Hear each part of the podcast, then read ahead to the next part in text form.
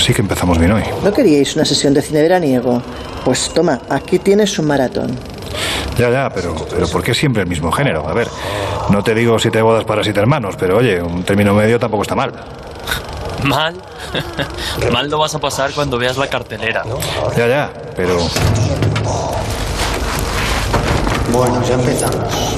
No se ve un carajo. Joder, qué miedo da eso. Anda Miguel, vente aquí a mi lado que me da que nos vamos a tener que proteger tú y yo mutuamente hoy. Porque en este viejo cine donde pasaron muchas cosas que el tiempo no ha logrado borrar, hoy abrimos las puertas del colegio invisible para demostraros, ahora sí que sí, que la realidad siempre supera con creces a la ficción. Por eso hemos seleccionado un buen puñado de películas que en su momento conmocionaron, literalmente conmocionaron a la sociedad, sin que quienes las veían, al otro lado de la gran pantalla, ni tan siquiera se imaginasen que estaban basadas en terribles hechos reales. Así que me da que hoy toca volver a pasar un mal rato. Pues venga, comenzamos. En los años 60, astrofísicos como Joseph Allen Hynek, asesor de Steven Spielberg en encuentros en la tercera fase, o el francés Jacques Vallée, fundaron un colectivo secreto para investigar las anomalías que se producían en los cielos del planeta. La conclusión a la que llegaron es que la ciencia, en muchos casos, no podía explicar lo que estaba sucediendo. Aquel colectivo fue conocido como el Colegio Invisible.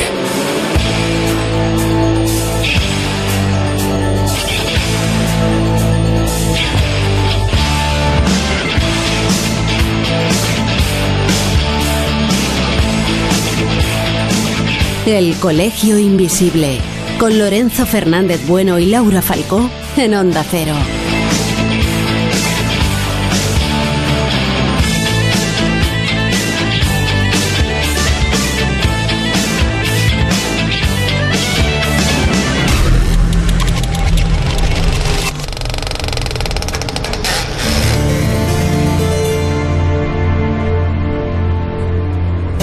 Antes de empezar, Laura, me da que si hemos venido hasta este teatro al que no vamos a poner nombre porque todavía hoy está en activo, bueno, pues hay que decir que este teatro en muchos momentos de su historia ha sido cine, no es por casualidad. Parece que los teatros antiguos, reconvertidos en cines o viceversa, parece que son bastante propensos a que sucedan cosas raras, ¿verdad? Bueno, eh, este cine tiene una historia detrás increíble. Había sido antes teatro y como teatro mm, tuvo sucesos de lo más escalofriante. ¿no? Tuvo un incendio donde murió un acomodador por intentar ayudar a gente a que saliera. Fue el que se quedó luego encerrado y murió asfixiado. Comentan que hay fantasmas, apariciones, que desde que se pusieron las cámaras de seguridad han tenido diferentes visiones lo- los guardias de seguridad, algunas de ellas auténticamente impactantes de entes que parecen moverse por la sala y sobre todo en la zona donde se quedó encerrado el acomodador, que son los sótanos donde están los camerinos. Así que bueno, estamos en un sitio entretenido, digámoslo así. Qué bien, qué maravilla. Bueno, pues, pues nada, a disfrutar un ratito. Oye Jesús, estamos como, como todo parece indicar, centrados en el género de terror, que ha dado películas absolutamente maravillosas. Y, y muchas son como las muñecas matrioscas, las muñecas rusas. Como vamos a ver en los próximos minutos, esconden más de lo que muestran a primera vista. Pero antes de ir a ello, si hablamos del género, del género de terror, si tuviéramos que marcar un comienzo, yo creo que estaría en los espectáculos que el belga Etienne Robertson empezó creando en un viejo teatro de París allá por el año 1830. ¿Qué era eso de fantasmagoria? Porque el nombre ya de por sí, bueno, pues es muy sugestivo, vamos, que, que mola mucho. No solo el nombre, sino lo que representa. Un intento de, de materializar en nuestro plano, en nuestro mundo, seres que habitan pues en los lugares más oscuros de, de nuestra mente. Pero si os parece podemos escuchar a Ramón Mairata. Él es especialista en la evolución e interpretación del ilusionismo, es autor de un libro estupendo, súper recomendable, que lleva por título precisamente Fantasmagoría, magia, terror, mito y ciencia, editado por La Felguera Editores. Y así que como, como él conoce muy bien esta historia, le pegué un toque y le pedí que nos explicara por qué puede hablarse de estos espectáculos como el precedente, en cierto modo, del cine de terror. En el siglo XVIII, la linterna mágica cambia completamente la visión del mundo.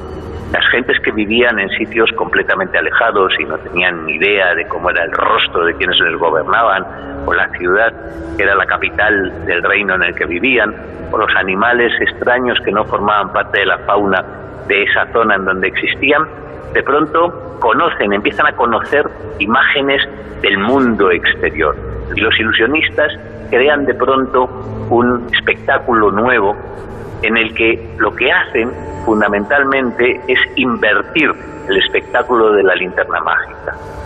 Mediante retroproyección, la linterna proyecta las cosas sobre humo muchas veces, ni siquiera sobre una pantalla, y las imágenes que llegan ante el público absolutamente alucinado son precisamente las imágenes de todos aquellos mm, seres que habían poblado la imaginación durante muchos siglos de los seres humanos, los seres que proceden de los mitos, que proceden del folclore, de los cuentos, de las leyendas y de las historias que de algún modo habían sido apartados y marginados durante el siglo de las luces. Este género tendrá una fuerza absolutamente impresionante eh, sobre el público. En principio, la fuerza de, una verdad extraordinaria. Hay que tener en cuenta que, por ejemplo, el primer espectáculo que se hace de linterna en París lo hace Philidor y inmediatamente es detenido. Lo que veía la gente en aquel momento es una imagen lejana, una imagen nada clara, que de pronto se iba concretando y aparecía la cabeza sangrante de Luis XVI, que parecía regresar del otro mundo. Luis XVI acababa de ser ajusticiado eh, unos meses antes y durante un tiempo estos espectáculos no se pueden hacer en aquel clima de violencia brutal, pero unos años después vuelve a, reproducirse estos espectáculos gracias a un ilusionista llamado Robertson y este hombre eh, crea toda la gramática del terror, del miedo, del género del terror, en un momento en que la fantasmagoría como espectáculo coincide también con el desarrollo de la literatura gótica. Robertson, por ejemplo, integra dentro de sus espectáculos a la monja sangrante y algunos otros personajes de la literatura gótica y la gente en un determinado instante em, acude a estos espectáculos a ver aquello que de algún modo había sido soterrado, que había sido ocultado. Por eso realmente la fantasmagoría efectivamente es el inicio eh, de lo que luego sería el desarrollo del género del terror en las artes visuales. Y es que hay que decir que esa época, especialmente a partir del año 1850 más o menos, la gente, bueno, pues la gente estaba muy abierta a la creencia en todo lo que tenía que ver con el mundo de los espíritus y lo que lo rodeaba, ¿verdad, Laura? Y eso, claro, tuvo su eco como no podía ser de otra forma, en el mundo del espectáculo. Hombre, todos sabemos que cuando empezó 1900 fue una época en que, como bien dices, el espiritismo cada vez fue a más y acabó siendo un espectáculo de salón, en cierta forma, ¿no? En muchos, en muchos teatros, en muchos eh, sitios donde se realizaban antiguamente otro tipo de funciones, acabaron realizando eh, espiritismo como si este fuera, pues realmente lo que, lo que dices, un espectáculo, un espectáculo casi circense. Las mesas parlantes, esa especie de magos, que eran un intermedio entre adivinadores, magos y, videntes. Eh, bueno, se convirtió realmente en un espectáculo eh, todo el tema espiritual. Pues eso, un tiempo, no sé si calificarlo de romántico, en el que en ocasiones era difícil adivinar dónde se encontraba la delgada línea que separaba la ciencia de la creencia. Como veis, pues son argumentos extraordinarios para cualquier guion de cine posterior.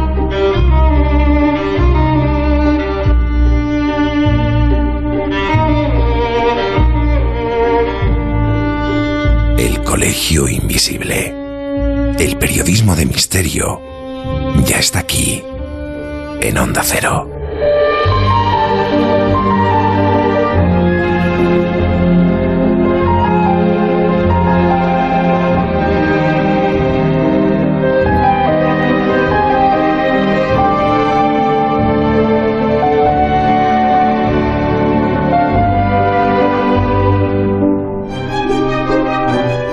Antes de entrar en materia y para que tengáis todos los argumentos posibles, estamos haciendo un repaso a la historia del cine de terror porque ya en sus inicios los fenómenos paranormales, el espiritismo o la figura del diablo estaban muy presentes en estas primeras producciones. Ahora iremos a la que está considerada la primera película de terror de la historia, pero hay que decir que antes ya hubo varios intentos y es curioso observar cómo en ese tiempo, finales del 19 y principios del 20, el argumento de casi todas era precisamente lo mágico, lo oscuro, lo fantasmagórico y por encima de todo, lo demoníaco, ¿no es así, Jesús? Ya comentábamos hace un ratito que, en cierto modo, el cine de terror, el género de terror, nace antes que, el propio cine, con esos espectáculos del siglo XVIII. Sin embargo, y aunque también hay opiniones diferentes, podemos establecer ese inicio del cine de terror en una película muy concreta, porque cuando comenzaron a realizarse las, las primeras proyecciones de imágenes en movimiento, pues está claro que, que el diablo no podía dejar, no podía abandonar la, la pantalla, cobraba un, un mayor protagonismo, de hecho. Puede decirse incluso que la primera emisión cinematográfica, y esto es una opinión del compañero Antonio Luis Moyano, tiene un poco de película de terror y vais a entender por qué. Recordemos que esa primera película que se estrena o se proyecta por primera vez el Día de los Inocentes del año 1895 mostraba las imágenes de varios operarios que salían de una estación de tren y claro, cuando los espectadores, los primeros espectadores ven aquella película y ven ese tren acercándose a ellos, muchos pues salieron por patas, salieron espantados. De ahí ese pequeño guiño, ¿no? Esa pequeña opinión de, del compañero Moyano de decir que esa primera película pudo ser realmente la película, la primera película de terror por el susto que generó en los espectadores, por la impresión. Pero lo que sí está claro es que esta breve sesión de imágenes proyectadas por los hermanos Lumière sí que tuvieron repercusión e influyeron en el que sería el creador de esa primera película, ahora sí, de, terror, o por lo menos con elementos asociados al terror. Hablamos, como no, del joven Georges Méliès por aquella época. No tenía en un primer momento mayores aspiraciones que hacerse cargo del negocio familiar, pero al asistir a esa famosa exhibición ofrecida por los hermanos Lumière, se produce en su cabeza casi una, una epifanía y se le ocurre mezclar el género fantástico, un género que había llamado mucho su atención, con bueno, pues las posibilidades que ofrece la, la nueva tecnología, este incipiente medio que, que, era el cine para relatar historias. Es así como en 1896 1897, según la fuente que, se consulte, Méliès rueda la que puede ser considerada, insistimos, la primera película satánica de la historia del cine. Y es que su título no podía ser otro, La Casa del Diablo también rodará después El Castillo Embrujado, pero en esta Casa del Diablo, una película que dura poco más de, tres minutos, es el primero en utilizar determinados efectos especiales y no solo eso, sino que el propio Méliès aparece caracterizado en el papel de Mefistófeles, quien además pues desaparece dejando una estela de humo cuando alguien realiza la, la señal de la cruz, ¿no? Elementos que iremos viendo repetidos después en las películas que tienen como protagonista al, al diablo. Como digo, a pesar de la duración, que sería más un corto que una película, esta es considerada la primera de una serie de cintas que tendrán como protagonista la figura del demonio inspirada por novelas como la famosa Fausto. No obstante, las primeras incursiones cinematográficas en el mundo del satanismo, en el mundo de lo diabólico, continúan exprimiendo una imaginería muy concreta, una imaginería heredera del romanticismo alemán, pues con películas como Satanás del año 1919, la famosa Nosferatu de 1922, Fausto, que ya citábamos antes, El gabinete del doctor Caligari, en fin, una serie de películas que se alejan, eso sí, pues de, la espectacularidad a la que estamos acostumbrados hoy, hoy en día, pues por determinadas películas de Hollywood. Y bueno, pues ya poco a poco lo que un poco conocemos, ¿no? El demonio va incrementando esas apariciones en la gran pantalla y adquiere, pues, casi casi el protagonismo absoluto, ¿no? Eh, desde luego, pues, para los creadores, tanto en lo estético como en la trama, como en el argumento, pues es una mitología muy, muy propicia y que ha generado personajes de, de todo tipo, ¿no?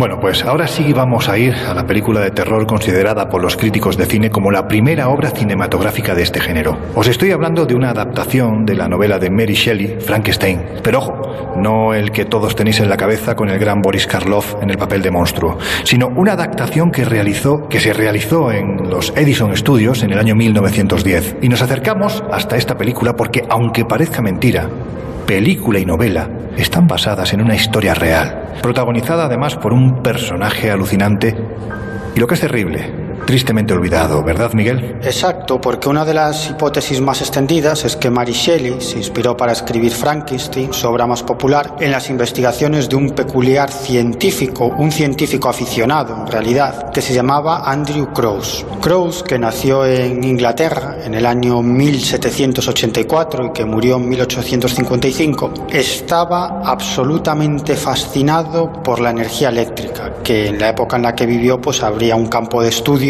y de posibilidades absolutamente infinitas. Yo creo que como ahora mismo es en el tiempo que nos ha tocado vivir, pues la inteligencia artificial o la ingeniería genética era algo parecido en esa época. Y fijaos que no sería hasta el 22 de octubre del año 1879 que el estadounidense Thomas Alva Edison consigue iluminar una bombilla incandescente con, con electricidad. Es decir, que Alva Edison inventó la luz eléctrica, como digo, en el año 1879 24 años después de la muerte de nuestro protagonista, de Andrew Crouse. Y, como, digo, eh, Andrew Crouse, como otros inventores y científicos de su tiempo, estaba absolutamente fascinado por el asunto de la electricidad y por sus aplicaciones prácticas. Pero es verdad que era un personaje muy peculiar y que también se interesó por otros asuntos. De hecho, fue un conocido activista y político progresista, un poeta de cierto prestigio. Fue amigo de personajes muy relevantes de la época, como Benjamin Franklin, que,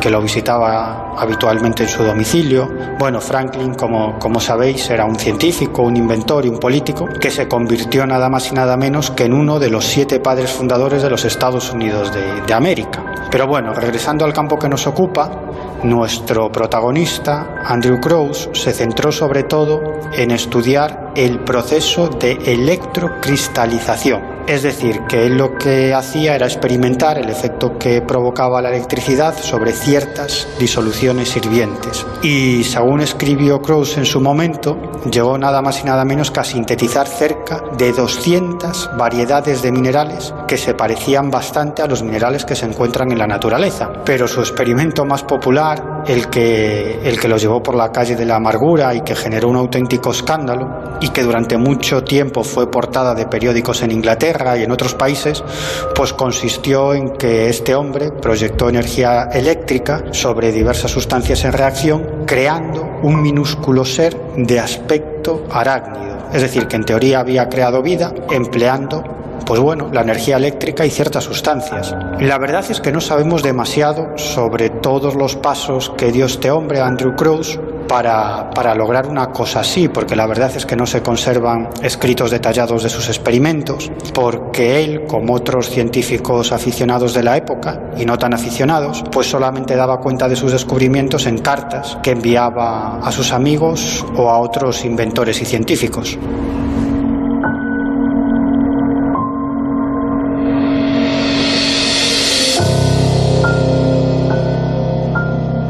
Si te parece, vamos a viajar hasta el invierno del año 1837, eh, concretamente hasta la localidad de Finecourt, en, en Inglaterra. Dicen las crónicas que era una noche de tormenta. Y este detalle es un detalle importante. El agua caía con fuerza sobre el viejo techado de la gran mansión y en su interior. A ver, Miguel, ¿qué es lo que estaba ocurriendo en su interior? Andrew Crouse trabajaba solo en su laboratorio. No le distraían ni el sonido de los truenos ni el sonido de la lluvia. Llevaba ya varios años atrapado por sus experimentos que, como he explicado antes, consistían fundamentalmente en obtener minerales artificiales mediante la irradiación de electricidad sobre algunos fluidos. Y como digo, esa noche de lluvia y de truenos, pues estaba totalmente concentrado en uno de sus ensayos. Sobre un armazón de madera había construido un embudo y un gotero iba filtrando por ese embudo una sustancia líquida que caía de forma continua sobre una piedra electrificada. Todo el conjunto estaba perfectamente limpio, desinfectado, aislado, es decir, sin posibilidad de que se introdujeran en él pues elementos extraños. Pero a los 14 días de empezar ese experimento ocurrió algo absolutamente inesperado, tal como describió el propio Andrew Krauss en su diario científico. En ese diario científico leemos lo siguiente. A los 14 días de empezar el experimento, observé a través de la lente unas pequeñas carnosidades blanquecinas que salían más o menos del centro de la piedra electrificada. El decimoctavo día crecieron, emitiendo siete u ocho filamentos, cada uno de los cuales era mayor que el hemisferio sobre el cual se había desarrollado. El vigésimo día estas formaciones habían tomado el aspecto de insectos perfectos, dispuestos en posición lineal sobre algunos pelos que parecían constituir su cola. Hasta ese momento solamente había pensado en ellos como incipientes formaciones minerales, pero el día vigésimo octavo las minúsculas criaturas movieron las patas. Debo decir ahora que quedé sorprendido. Unos días después se separaron de la piedra moviéndose a voluntad. En definitiva, que para Andrew Cross no había duda de que aquellos ácaros con apariencia de arácnidos blanquecinos, con pelos y filamentos que rodeaban su cuerpo, pues estaban vivos. De hecho, esos ácaros recorrían esa minúscula piedra impulsándose por su cola. Bueno, en definitiva, que Cross había convencido de que había logrado crear vida empleando la fuerza eléctrica.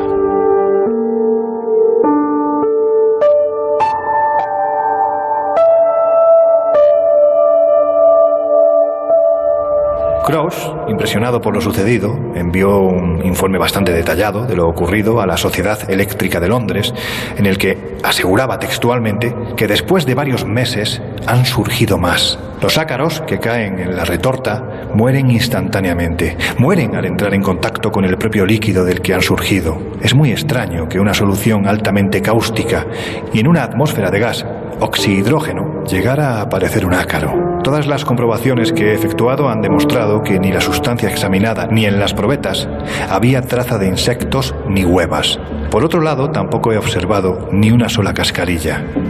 Claro, la pregunta a la hora de leer este informe tan detallado es cómo fue recibido el descubrimiento, porque otra cosa no, pero pruebas parecía haberlas apuñados. Bueno, pues fue recibido con escepticismo, como no podía ser de otra manera, pero también es cierto que algunos científicos demostraron un interés enorme por este asunto, como es el caso del científico W.H. Wicks de la Universidad de Kent, que se puso como objetivo repetir el experimento y para eso se puso en contacto con Andrew Cross, que le explicó paso a paso cómo había conseguido un resultado tan extraordinario y Wicks también consiguió crear esa forma de vida en su propio laboratorio. Bueno, al menos eso es lo que declaró en público. Hoy, completamente olvidado, como decíamos minutos atrás, Andrew Cross yace bajo una lápida gris, en la que alguien grabó tiempo atrás la frase The Electrician, Pionero, en cierto modo, de esta nueva ciencia que tantas alegrías trajo al mundo, un descubrimiento inoportuno lo hizo incómodo para sus colegas. De momento, a día de hoy, nadie se ha atrevido a retomar los experimentos de este primigenio,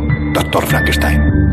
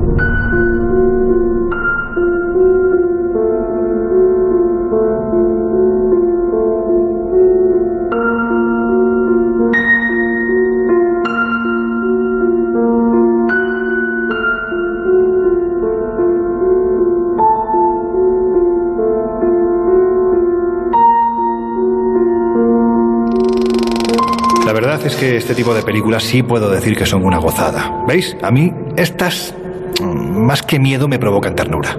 Claro, si yo ya sé que a ti te alucinan estas pelis de principios del siglo XX, con ese aire gótico y romántico, cuánto te gustan ese tipo de atmósferas. Pero fíjate, yo creo que en el fondo el relato de Frankenstein triunfó, aparte de porque está muy bien escrito, claro, porque toca de manera magistral y muy atractivo uno de los grandes enigmas de la naturaleza, que es cómo nació la vida en la Tierra, algo que hoy en día continúa siendo un auténtico misterio.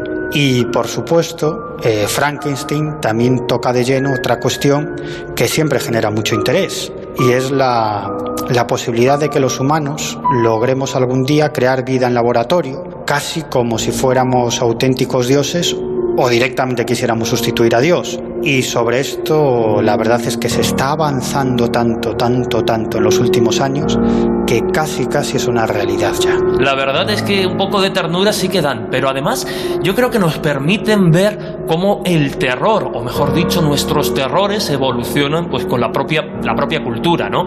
Recordemos el tipo de fantasma que, que aterrorizaba en los orígenes del espiritismo, casi con, con sábana y cadenas. Hoy, sin embargo, esa aparición a nosotros nos provocaría pues casi casi una sonrisa, ¿no? Nos dibujaría una sonrisa en el, en el rostro.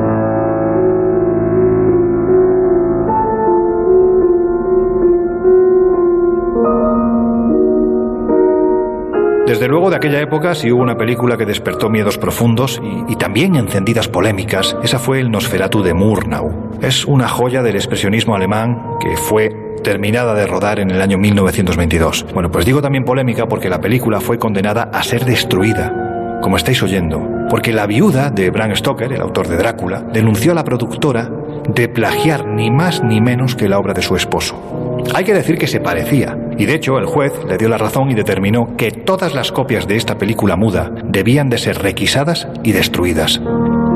Pero, por suerte para nosotros, una logró sobrevivir.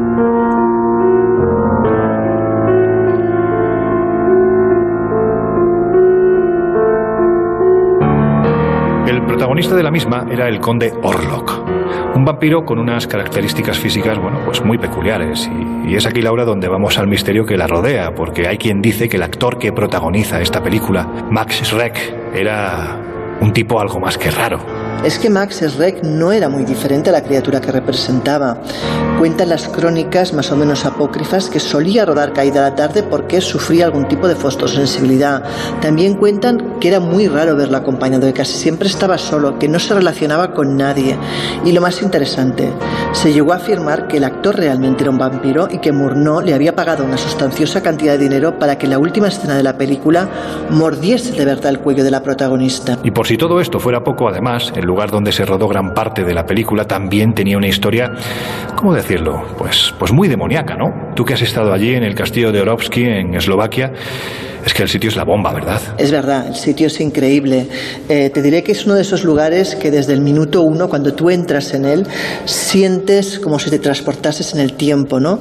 Y, y sus paredes tienen algo, están impregnadas quizás de algo, no sé si maligno, pero sí inquietante, algo que no puedes evitar sentir cuando entras. Y bueno, y qué decir de la historia, ¿no? La historia es increíble. Cuenta la tradición que el castillo lo levantó el propio diablo. Dicen que siglos atrás eh, llegó a la región de un hombre llamado Marek y que le encantó aquel peñasco sobre el río. Eh, fue tal su pasión por aquel lugar que decidió construir allí un castillo. Y, como siempre, como el diablo anda siempre acechando y buscando a quien tentar, decidió hacerlo con él y le ofreció construir la fortaleza en siete días y siete noches a cambio de que cuando Marek cumpliese 77 años entregaría su alma al demonio. El caso es que Marek aceptó pensando que era imposible construir y terminar aquella obra en siete días y siete noches, pero al ver que la obra iba viento en popa y que podía quizás llegar a ese plazo, decidió eh, pedir ayuda a Dios, sabiendo además que no había obrado bien. Lo cierto es que eh, Dios le hiciera caso no, eh, el diablo llegó a la hora en que cantó el gallo y la última piedra no estaba puesta, así que el demonio enfurecido, sabiendo que el trato se había roto, arrojó la piedra contra la montaña donde quedó encajada. Desde entonces esa piedra es conocida como la roca de Marek. Pero bueno, en cualquier caso dicen que no es el único demonio que pasea por ese lugar. La roca de Marek. Bueno, pues para que lo sepáis, hasta lo más alto de la misma nos encaramamos un grupo de viajeros, ya caída la noche, recorriendo en la absoluta soledad de dicho castillo cada una de las estancias, abriendo puertas hasta que llegamos a la parte más alta. Y eso os aseguro que es decir mucho, porque realmente la parte alta está muy alta. Os vamos a ir dejando unas cuantas fotografías de este viaje al que nos acompañasteis, oyentes del Colegio Invisible y lectores de la revista Año Cero, hace justo ahora un año, en nuestras redes sociales, ya sabéis, en Twitter, eh, arroba Cole Invisible OC y también en Facebook y en Instagram como el Colegio Invisible en Onda Cero. Porque os puedo decir que esa noche en el castillo de Orovsky fue absolutamente espectacular. Casi me atrevería a decir que fue mágica, por la serie de coincidencias que se fueron dando para que nos quedáramos allí solos y pudiéramos recorrerlo. Repito, de madrugada con poca luz, brutal, inolvidable. Sí, la verdad es que la estancia en, en este lugar fue increíble y, y, vale la pena, para aquellos que no lo conozcáis, es un lugar que vale la pena ver.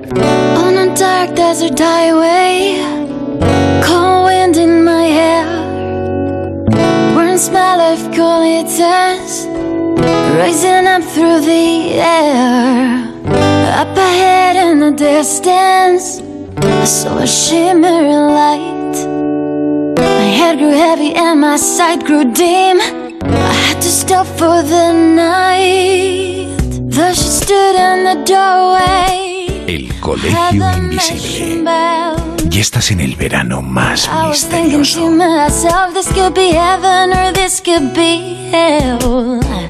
Then she lit up a candle and she showed me the way. There were voices down the corridor. I thought I heard them say, Welcome to the Hotel California.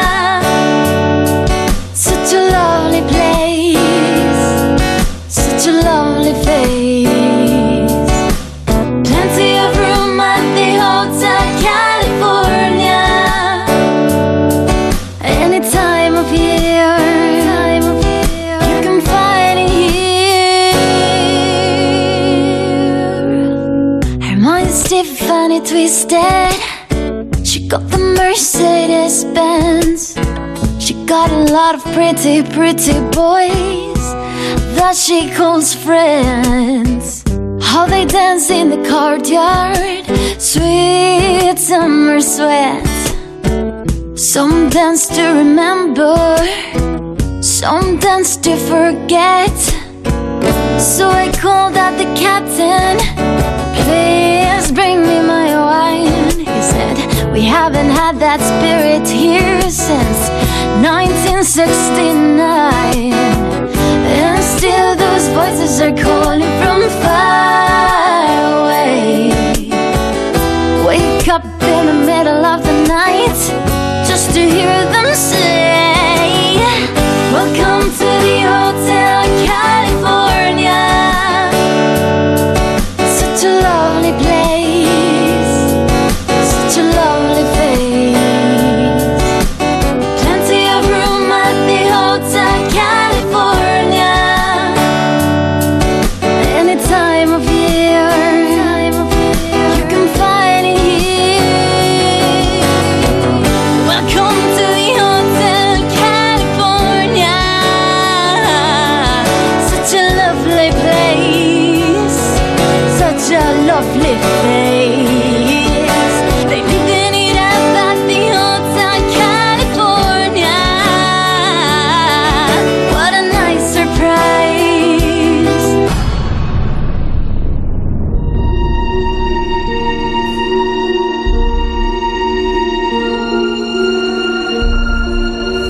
apuñalan con sus cuchillos de acero, pero no pueden matar a la bestia.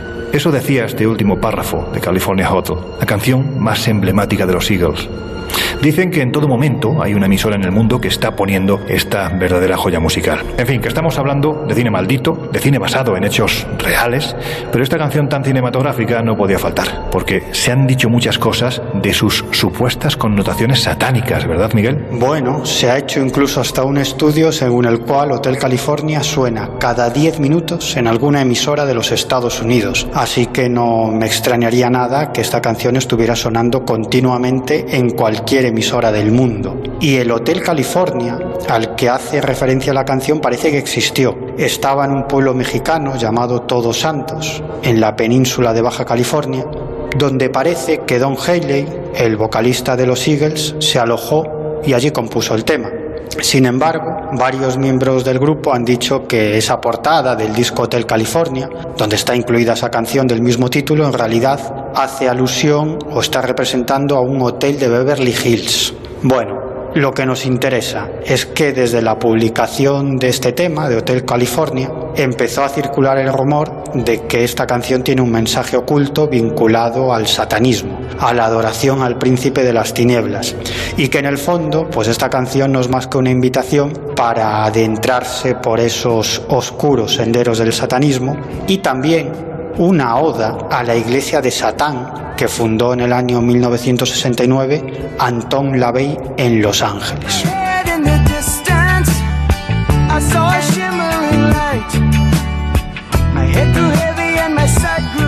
Bueno, ¿por qué la fama de satánica de esta canción? Pues fundamentalmente por la letra del tema, que en realidad eh, narra la historia de alguien que entra en un hotel en el Hotel California y que según la letra podría ser el cielo o podría ser el infierno. Allí esta persona es eh, recibida por una mujer. Según los defensores de esta teoría satánica, esa mujer sería una sacerdotisa dispuesta a iniciar a ese nuevo adepto en la iglesia de Satán. Allí hay más gente porque se escuchan voces en el pasillo que dan la bienvenida a este personaje. Estos serían nada más y nada menos que los fieles que forman parte de ese grupo satánico. Luego esas voces le despiertan por la noche para que caiga en la tentación. Se supone que en la tentación del mal, del satanismo.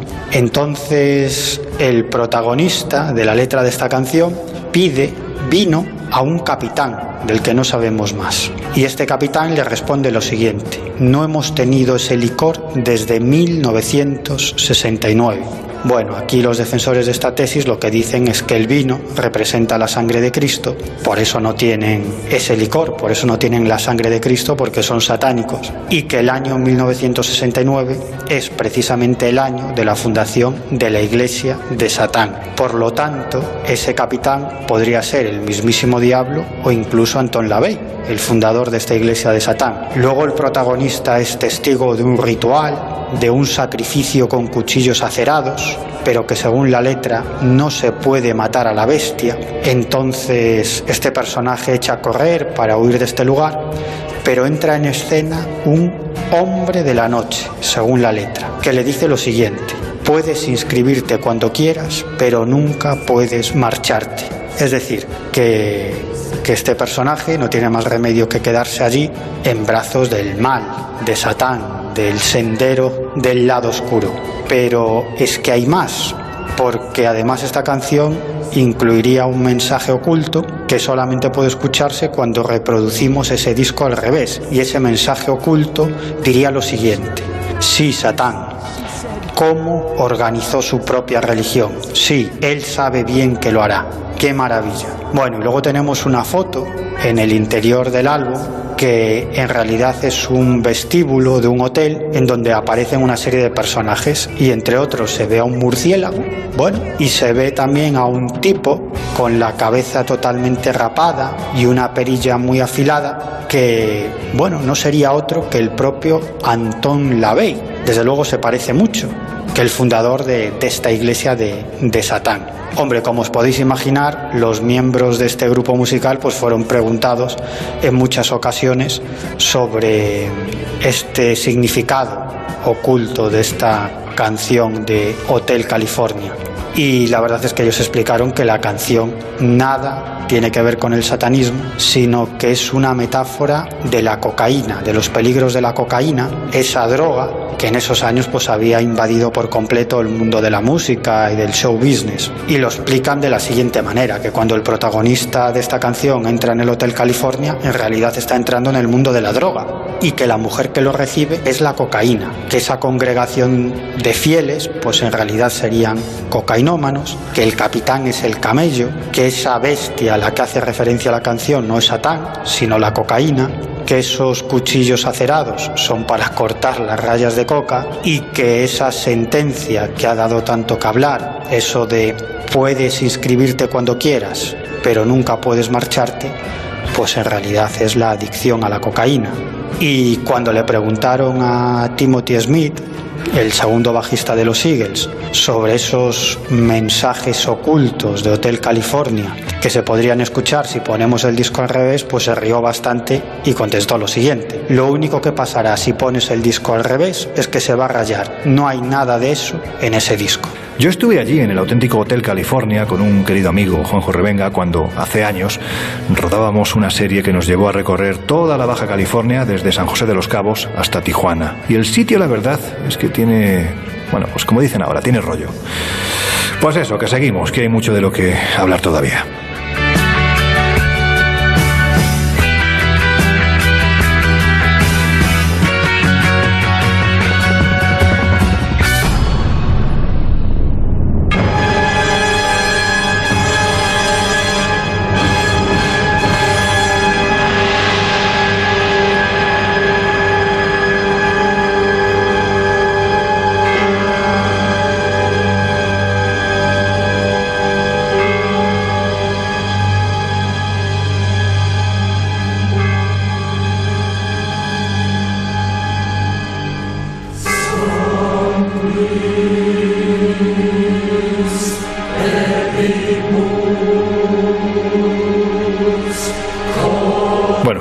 Ahora sí, vamos a hablaros de cine maldito.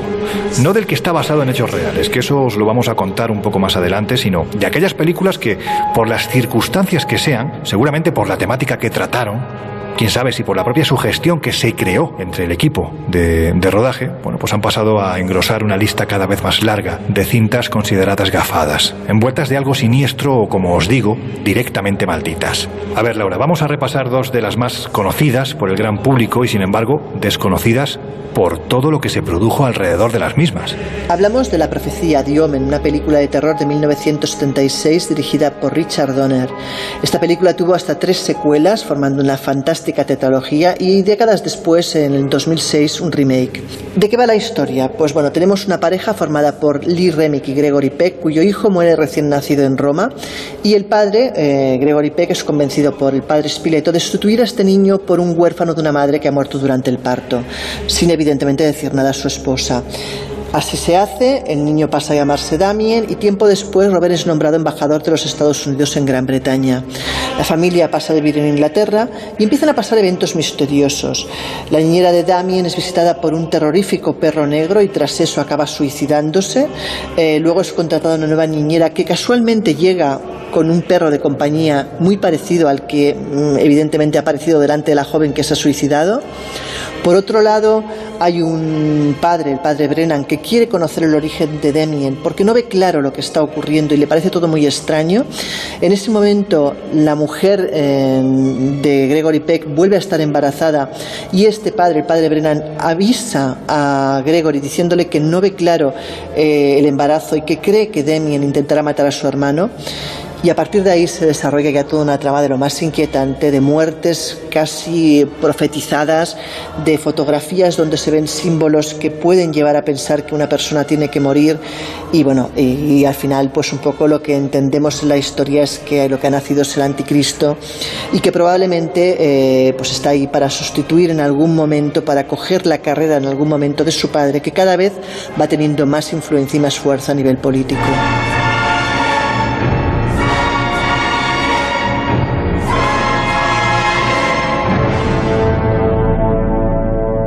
La profecía.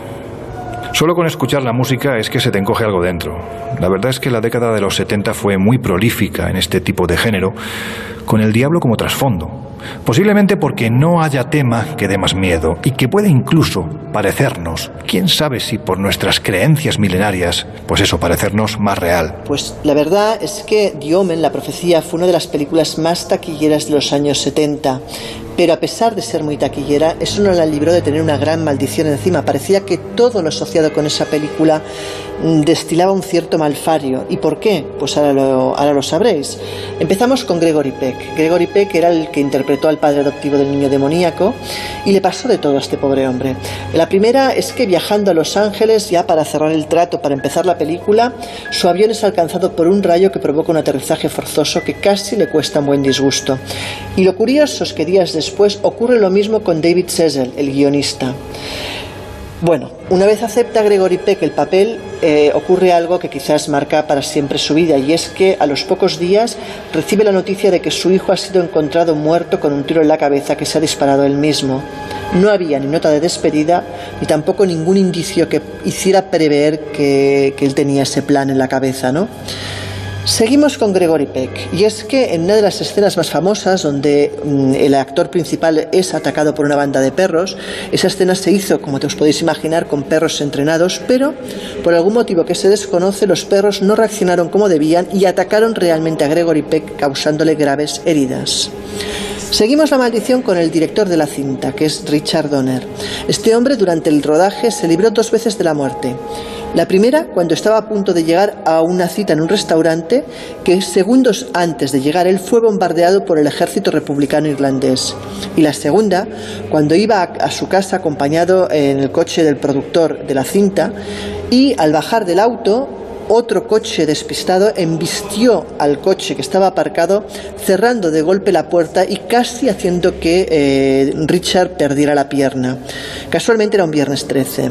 Pero la mala suerte de la película no termina aquí. Seguimos. El director de efectos especiales, ¿qué pasó con él? Pues este hombre viajaba con su novia por una carretera cuando un choque frontal les cortó el camino, evidentemente. La mujer muere decapitada y casualmente esto ocurre justo al lado de un letrero que es el kilómetro 66. No podía ser de otro modo. Pero esto también sigue. Tenemos luego, por ejemplo, a todo el equipo completo de producción que solía comer junto y en este caso se dirigen pues, a un lugar donde solían comer, que era la estación de metro de Green Park. Bueno, pues al llegar se encuentran de que el sitio ha sido interceptado por un acto terrorista y que eh, pues en el panorama se encuentran con varios heridos y algunos muertos. Continuamos. Cuando ya finalizan la producción, el equipo entero pues, se, monta, se un avión para regresar y para llevar la cinta a, a destino. Pues bueno, una vez en el avión y ya un poco impresionados y quizás susceptibles con todas las coincidencias que habían ocurrido durante el rodaje, ven que una gran tormenta se avecina y esa gran tormenta causa tal turbulencia en el aparato que llegan a pensar que algo, algo paranormal no quiere que la película llegue a su origen realmente. Hemos de decir que, por ejemplo, un teólogo que antes de empezar la producción le dijo al productor Mace Neufeld que tendrían serias dificultades para terminar esta película, pero eh, que si conseguían terminarla y terminarla bien, todos los involucrados en la grabación acabarían creyendo en la existencia de Satanás. También hay que decir que para hacer algunas de las tomas aéreas durante la producción se alquiló un avión que también tuvo problemas desde el momento del despegue.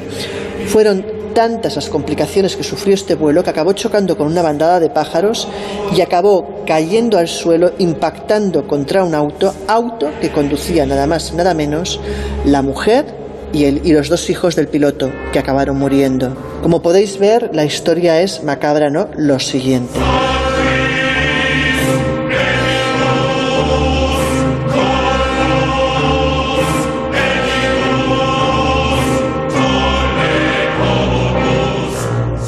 En fin, Jesús, dale al interruptor y pon un poquitín de la siguiente a ver si nuestros oyentes averiguan de cuál les vamos a hablar. Yo por mí, encantado. Mientras cambiemos los niños siniestros por otra cosa, le doy, le doy. Os pedí que no dejarais las sillas separadas de la mesa.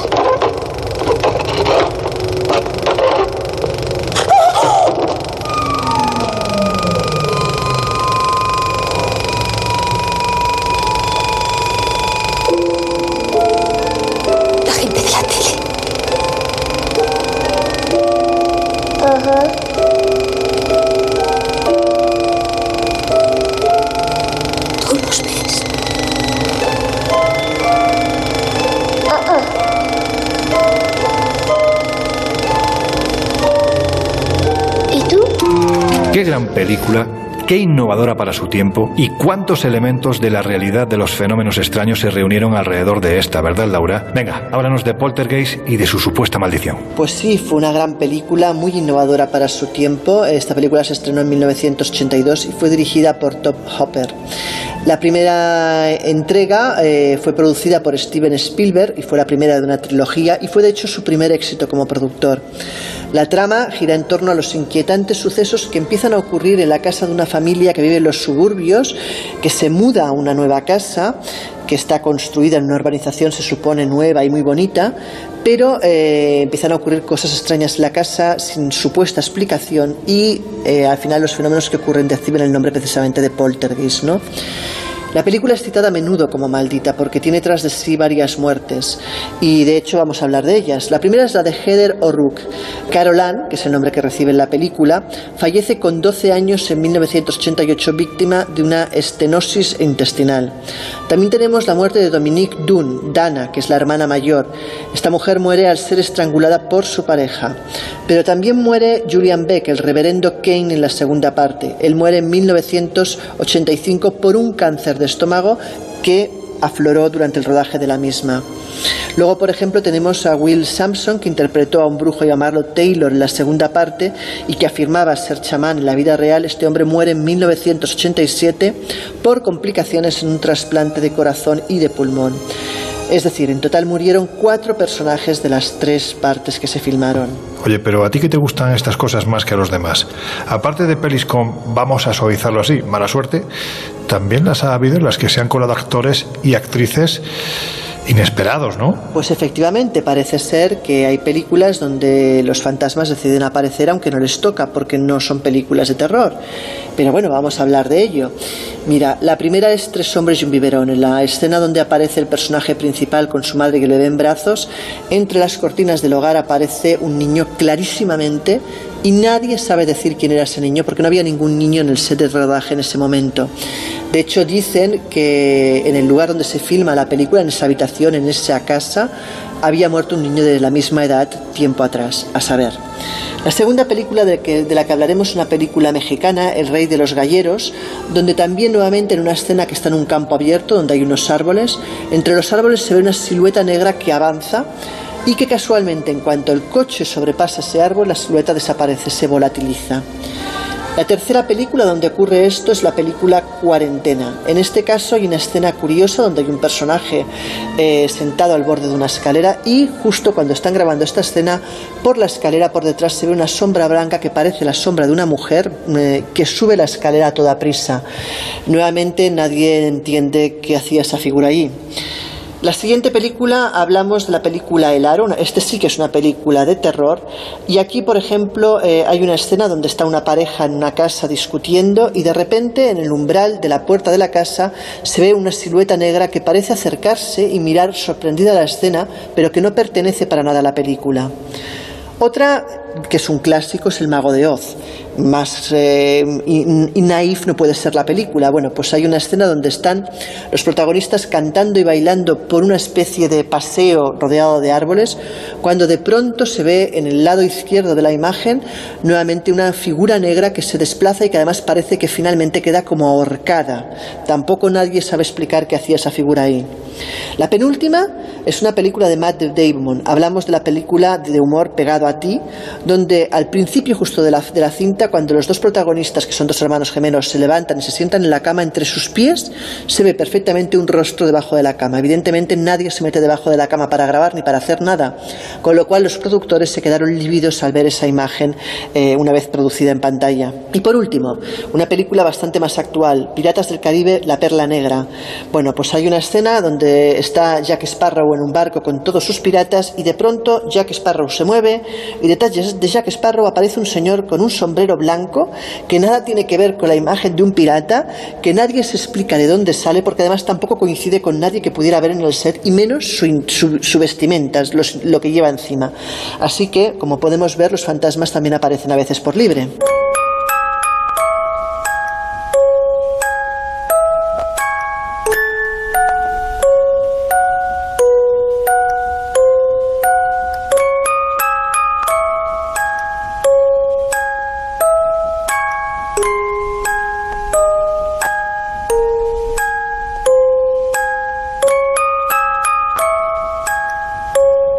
Os decíamos hace unos minutos que los 70 del pasado siglo dieron títulos al cine de terror que ya son considerados clásicos absolutos y, y, muchas de esas películas, ya lo hemos comentado, se basaron en argumentos que ocurrieron realmente, aunque, como es el caso de lo que vais a escuchar, parezca imposible, ¿verdad Jesús? Venga, ponla. No, anyone else.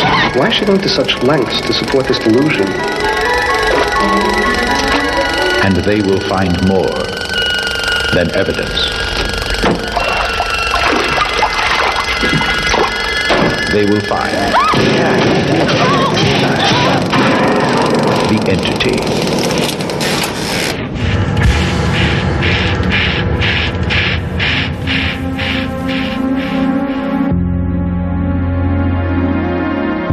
Es terrible. Porque lo que narra El Ente, película dirigida por Sidney J. Fury y estrenada en el año 1982, va más allá de decir que es alucinante. La supuesta violación de una mujer a manos de una entidad paranormal. Jesús, ¿esto está basado en un hecho real? Es que vuelvo a repetir, parece increíble. Completamente increíble, es una historia asombrosa que nos recuerda directamente pues a los relatos medievales de los íncubos o los súcubos, esos demonios o esos entes con, con apetito sexual que aparecían en nuestros sueños y abusaban de, de hombres, mujeres y toda clase de, de perrerías. Pero claro, encontrarse una historia de estas características a mediados de la década de los 70 en pleno siglo XX asombra. Y más, pues si atendemos al testimonio no solo de la víctima, podríamos hablar de esta historia, Carla o Carlota Moran, dependiendo de donde se consulte, y también al testimonio de algunos de los estudiosos implicados. Como digo, tenemos que remontarnos a mediados de la década de los 70 en una casa de clase media baja estadounidense donde vive Carla Moran.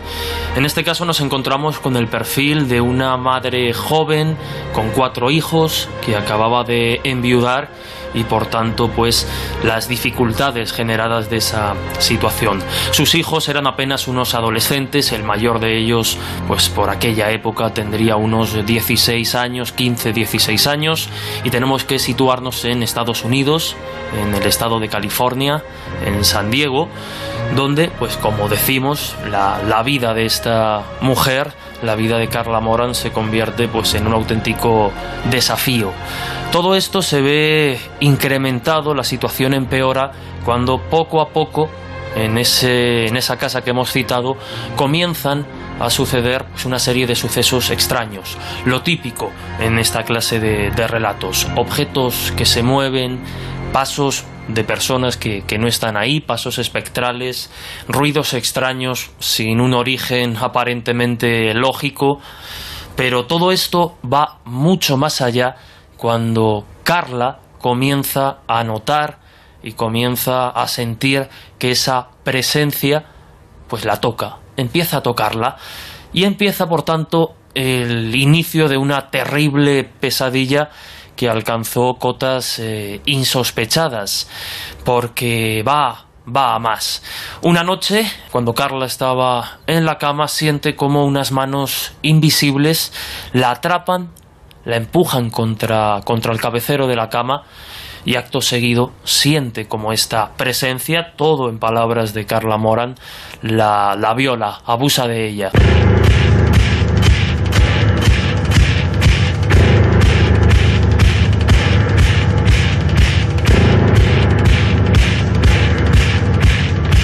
El Colegio Invisible, en Onda Cero.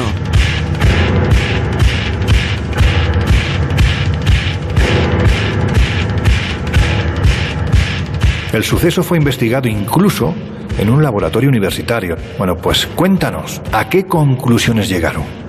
La primera reacción, lógicamente, ante un hecho de estas características, que como decías fue llevado al cine en la película El Ente, pues fue, buscar ayuda en especialistas, visitar al psiquiatra que tras los primeros análisis, tras los primeros exámenes, determina que no está enferma, que no tiene ningún tipo de patología que atienda a lo que, a lo que relata. Para intentar resolver esta historia, para saber un poco más, para intentar también ayudar a la protagonista, aparecen dos estudiosos vinculados a la Universidad de California, Kerry Gaynor y Barry Taff, que encabezan una comisión junto con el psiquiatra Howard Lund. Tras unas primeras eh, jornadas de trabajo, tras la primera toma de contacto, los investigadores, los estudiosos comienzan a darse cuenta que en esta historia, que en este relato hay algo más que delirios. De hecho, la universidad efectivamente cedió a los estudiosos un espacio, un laboratorio equipado en el que replicaron la estancia de Carla Moran y donde ella pasó, por tanto, unas cuantas noches. La intención era ver si el fenómeno se repetía, como así eh, testimoniaba la, la propia Carla Moran, y por tanto, pues intentar captarlo en un lugar donde pues determinados elementos estuviesen controlados. Efectivamente, eh, tras varias semanas de investigación, la, la, violenta presencia se hizo sentir. La piel de Carla se hundió como si una mano la tocase y en esos instantes pues los instrumentos comienzan a trabajar e incluso las cámaras captaron una especie de esfera luminosa que podría atender pues algún fallo de la lente, no lo sabemos, pero fue lo más extraño que, apareció en esos documentos gráficos. A continuación, pues empezaron las convulsiones y empezaba eh, la terrible pesadilla de nuevo para, para Carla. Duró unos minutos y enseguida concluyó. Los investigadores testigos de aquel abuso, de aquella violación, quedaron quedaron impactados, ¿no? Porque no solo lo habían visto, sino que eh, pues eh, quedaban marcas en el cuerpo de, Carla. Lo más incómodo, lo más duro es comprobar, como hicieron ellos, que existían ciertos desgarramientos internos idénticos a los registrados en los casos de violación. El problema vino cuando los eh, investigadores, los estudiosos, pues no pudieron dar una respuesta satisfactoria al problema. Un problema que Carla Moran continuó sufriendo durante muchos más meses, se cambió de casa en varias ocasiones hasta que finalmente pues esta presencia casi desapareció. Yo sé que es una frase más que manoseada, pero ante algo así es evidente que la ficción presenta límites que la realidad no tiene. En fin, seguimos.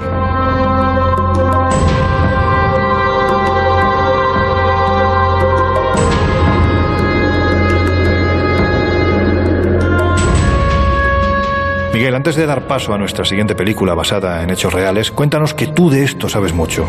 ¿Cómo era el Haití de finales de los 70 y principios de los 80? Pues Haití era un auténtico desastre, incluso peor que la actualidad, que ya es decir.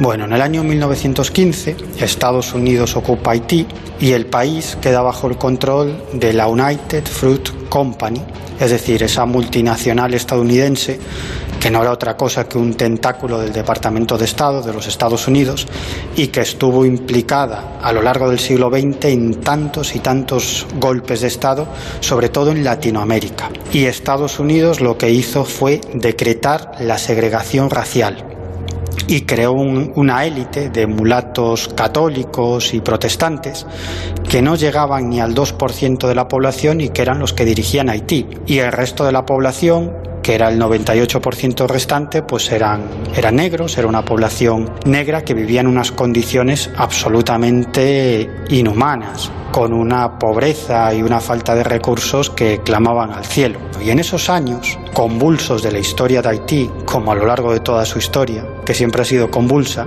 pues como digo, en esos años se hace muy conocido entre la población un médico negro, uno de los poquísimos negros del país que había podido estudiar y se había convertido en médico. Bueno, me estoy refiriendo a François Duvalier, al que la gente conocía como papá doc, papá doctor, porque este hombre mm, curaba y atendía a la población negra más necesitada y de forma totalmente desinteresada. De hecho, Papadoc se hizo muy popular porque dirigió varias campañas masivas de vacunación y, empezó también a entablar relaciones con militares negros que apoyaban un movimiento cultural y político conocido como negrismo. Los miembros de este movimiento, del negrismo, pues luchaban por los derechos de la población negra del Caribe y lo que pretendían pues era dar a conocer al mundo los problemas de esta población negra. Y el negrismo también defendía el derecho de los negros a practicar su auténtica religión, el vudú.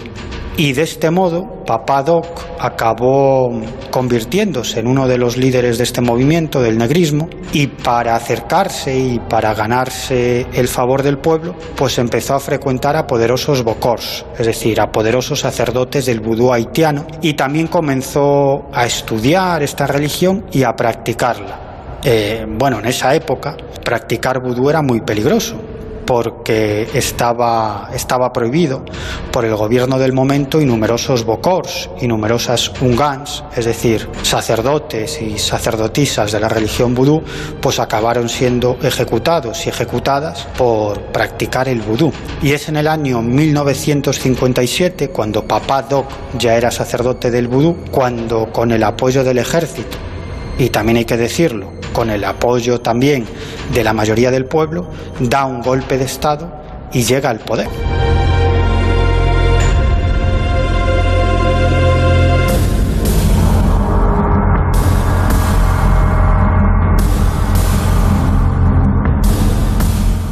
Uno de sus hombres de confianza era Sacharia Delva, ¿Quién era este hombre y qué importancia tuvo en los acontecimientos que se desarrollaron en Haití durante tantos y tantos años? Como Papá Doc empezó a desconfiar de los militares, es decir, los militares eran los que habían dado un golpe de Estado para ponerlo en el poder, pues él desconfiaba que los militares dieran otro golpe de Estado y lo sacaran de en medio y pusieran otra persona en su lugar. Así que decidió crear una fuerza paramilitar independiente del ejército y para eso tomó como base a las camisas negras del fascismo italiano, nada más y nada menos, y de esta forma pues creó una milicia paramilitar que, que, era, que era conocida, que sus miembros eran conocidos como los Tontón Macuts, que puede traducirse como los tíos del saco.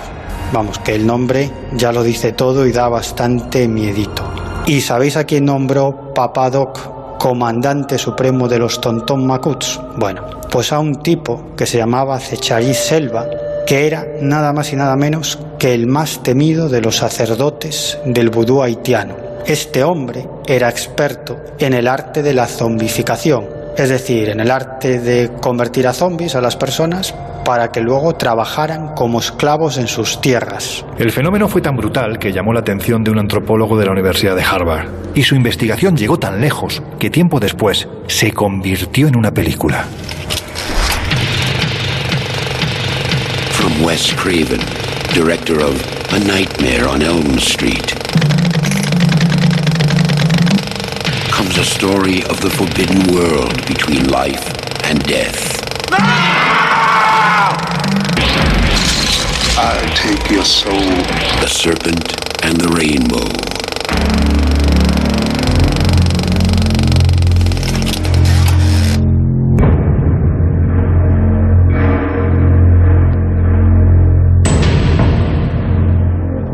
Wade Davis, así se llamaba aquel antropólogo, hoy en día es una eminencia que inició una investigación única hasta entonces y que a punto estuvo de costarle la vida. A ver, Miguel, cuéntanos quién fue este personaje y qué hizo. Wade Davis es un prestigioso antropólogo y etnobotánico que se hizo muy popular por sus investigaciones sobre el polvo zombie allá por principios de los años 80, cuando este hombre se plantó en Haití dispuesto nada más y nada menos que a desentrañar el enigma de la zombificación. Y fruto de todas esas investigaciones que le ocuparon durante varios años, pues escribió un libro que enseguida se convirtió en un auténtico bestseller internacional. Y luego ese libro se convirtió en una película que yo creo que todos los aficionados al misterio hemos visto al menos, al menos en una ocasión. En cierto modo lo que consiguió Davis fue dar con los nombres de la fórmula de la pócima que convertía a los humanos en zombies. Efectivamente, así es, aunque lo cierto es que hay diversas fórmulas para lograr este polvo zombie, que en general está formado por una mezcla de vegetales, algunos de ellos tóxicos, también por ciertas sustancias animales, como por ejemplo sapos venenosos, reptiles machacados, insectos, cien pies, arañas, y, luego también ciertos elementos humanos, como por ejemplo huesos o cráneos humanos machacados. Ahora bien, el elemento principal de este polvo zombie es la tetrodotoxina, que es una sustancia enormemente tóxica y que se encuentra fundamentalmente en el hígado, en la piel y en los ovarios del pez globo. Y esta tetrodotoxina lo que provoca, entre otras cosas, pues es un descenso de la presión sanguínea, un pulso cardíaco muy débil, una parálisis motora, es decir, que sumerge a la víctima en un estado de catalepsia. Y sabemos de qué está compuesto este polvo zombie gracias a Wes Davis, que en Haití consiguió una, una muestra de este polvo zombie y se la llevó a Estados Unidos donde fue analizada en varios laboratorios. La magia y las creencias del mundo antiguo. Algo tendrán cuando en esta época su sola pronunciación hace que algo, bueno, pues se remueva en nuestro interior. Venga, que ha llegado el momento de relajarnos con una de nuestras músicas esenciales en el Colegio Invisible. Volvemos en tres minutos. See the stone set in your eyes. See the thorn twist in your side. And I wait. En unos minutos volvemos a abrir las puertas del Colegio Invisible en Onda Cero. On a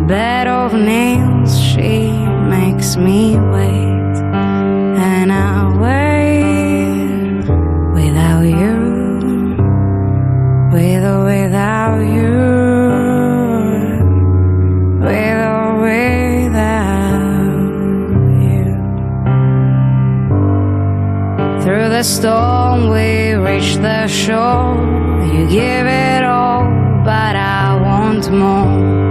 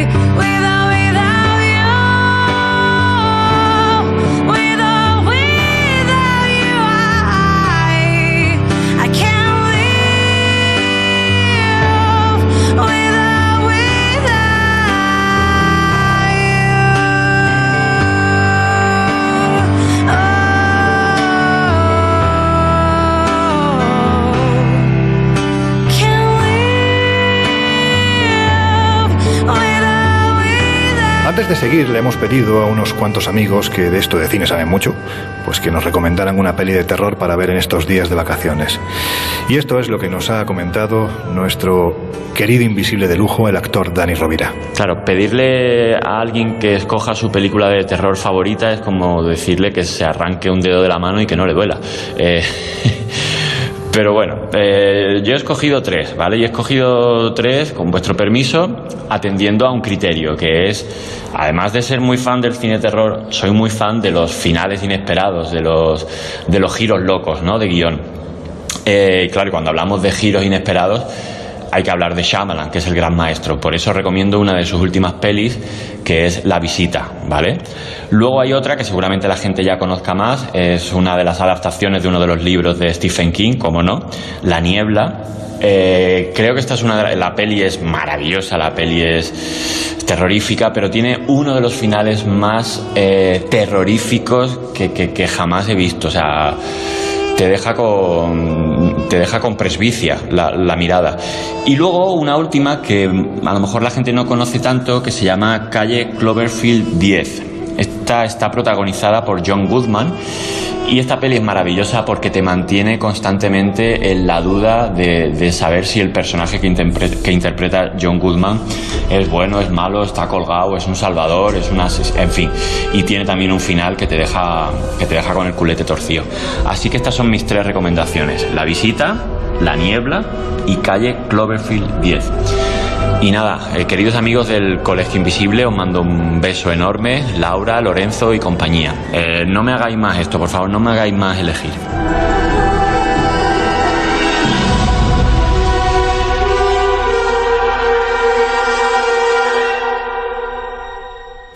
Antes de cerrar las puertas del Colegio Invisible de hoy, os daremos, bueno, más bien os darán unas cuantas recomendaciones más. Ahora vamos con una peli española que, si bien es cierto que es más de humor que de terror, la historia real que hay detrás de la misma fue una auténtica pesadilla, una pesadilla trágica para muchas familias hace décadas. Venga, que vamos con una de ovnis. ¿Qué pasaría si uno no quisiera volver? Esto es un asunto muy delicado. Existen varias teorías. Yo en mi libro me decanto por pensar que para ello habría que romper el cordón umbilical que nos une a la Tierra y que nos obliga siempre a volver. Sería necesario tulirse. Desprender, desprenderse. Desprenderse del cuerpo físico. Miguel, el ufológico del grupo. ¿Qué película es esta? Porque por este fragmento es evidente que está muy, pero que muy bien documentada en lo relativo a, la, a un periodo de tiempo muy determinado de nuestra historia, la ufología de la década de los 60 en España, ¿verdad? Así es, porque en los años 70 el asunto de los ovnis interesaba muchísimo, pero muchísimo al, al público en España. Debemos recordar que en el año 1968 España sufrió una intensísima oleada de ovnis y eso hizo que las emisoras de radio, la televisión, la única que había entonces, que era televisión española, pero sobre todo la prensa se ocupara del enigma ovni pues de la misma manera que hacía con cualquier otro asunto. Y en 1970 empieza a publicarse en España la revista Stendek, en la que escribían sobre sus investigaciones ovni los mejores ufólogos españoles de ese momento. Stendek era, era publicada por el Centro de Estudios Interplanetarios que a pesar de ese nombre tan peliculero, pues era una asociación muy seria que había sido fundada en el año 1952 y de la que formaban parte físicos, químicos, ingenieros, profesores y todos ellos se dedicaban nada más y nada menos que a la investigación del fenómeno ovni. Y si Stendek nace en el año 1970, un par de años después, en 1972, recordemos todavía en plena época franquista, pues comienza a venderse en todos los kioscos de España la revista Karma 7, que era una publicación eh, dirigida a un público generalista y centrada principalmente en el mundo del ocultismo, de lo esotérico, de la parapsicología y también de los ovnis. Bueno, por todo esto es por lo que en España se vivió en, en, esos años 70, sobre todo a principios de los 70, una auténtica explosión de, de personas, sobre todo de jóvenes, que prácticamente en cada provincia y en cada pueblo de España formaban grupos de aficionados a los ovnis, bien para estudiar ese asunto o, directamente para contactar con los ocupantes de los ovnis. Bueno, pues si si hay alguien que estudió a fondo este caso, entre otras cosas porque el lugar donde se desencadenó la tragedia se encontraba muy, pero que muy cerca de su casa, ese es otro de nuestros queridos invisibles de lujo, el escritor y periodista Giuseppe Guijarro. Y tú, Laura, hace unos días, antes de salir de viaje, estuviste hablando con él, ¿verdad? Pues sí, estuve con Giuseppe y le entrevisté para que me comentara pues, su opinión sobre esa película y sobre ese caso que yo sé que a él en su momento le interesó muchísimo. Pues venga, vamos a escucharlo.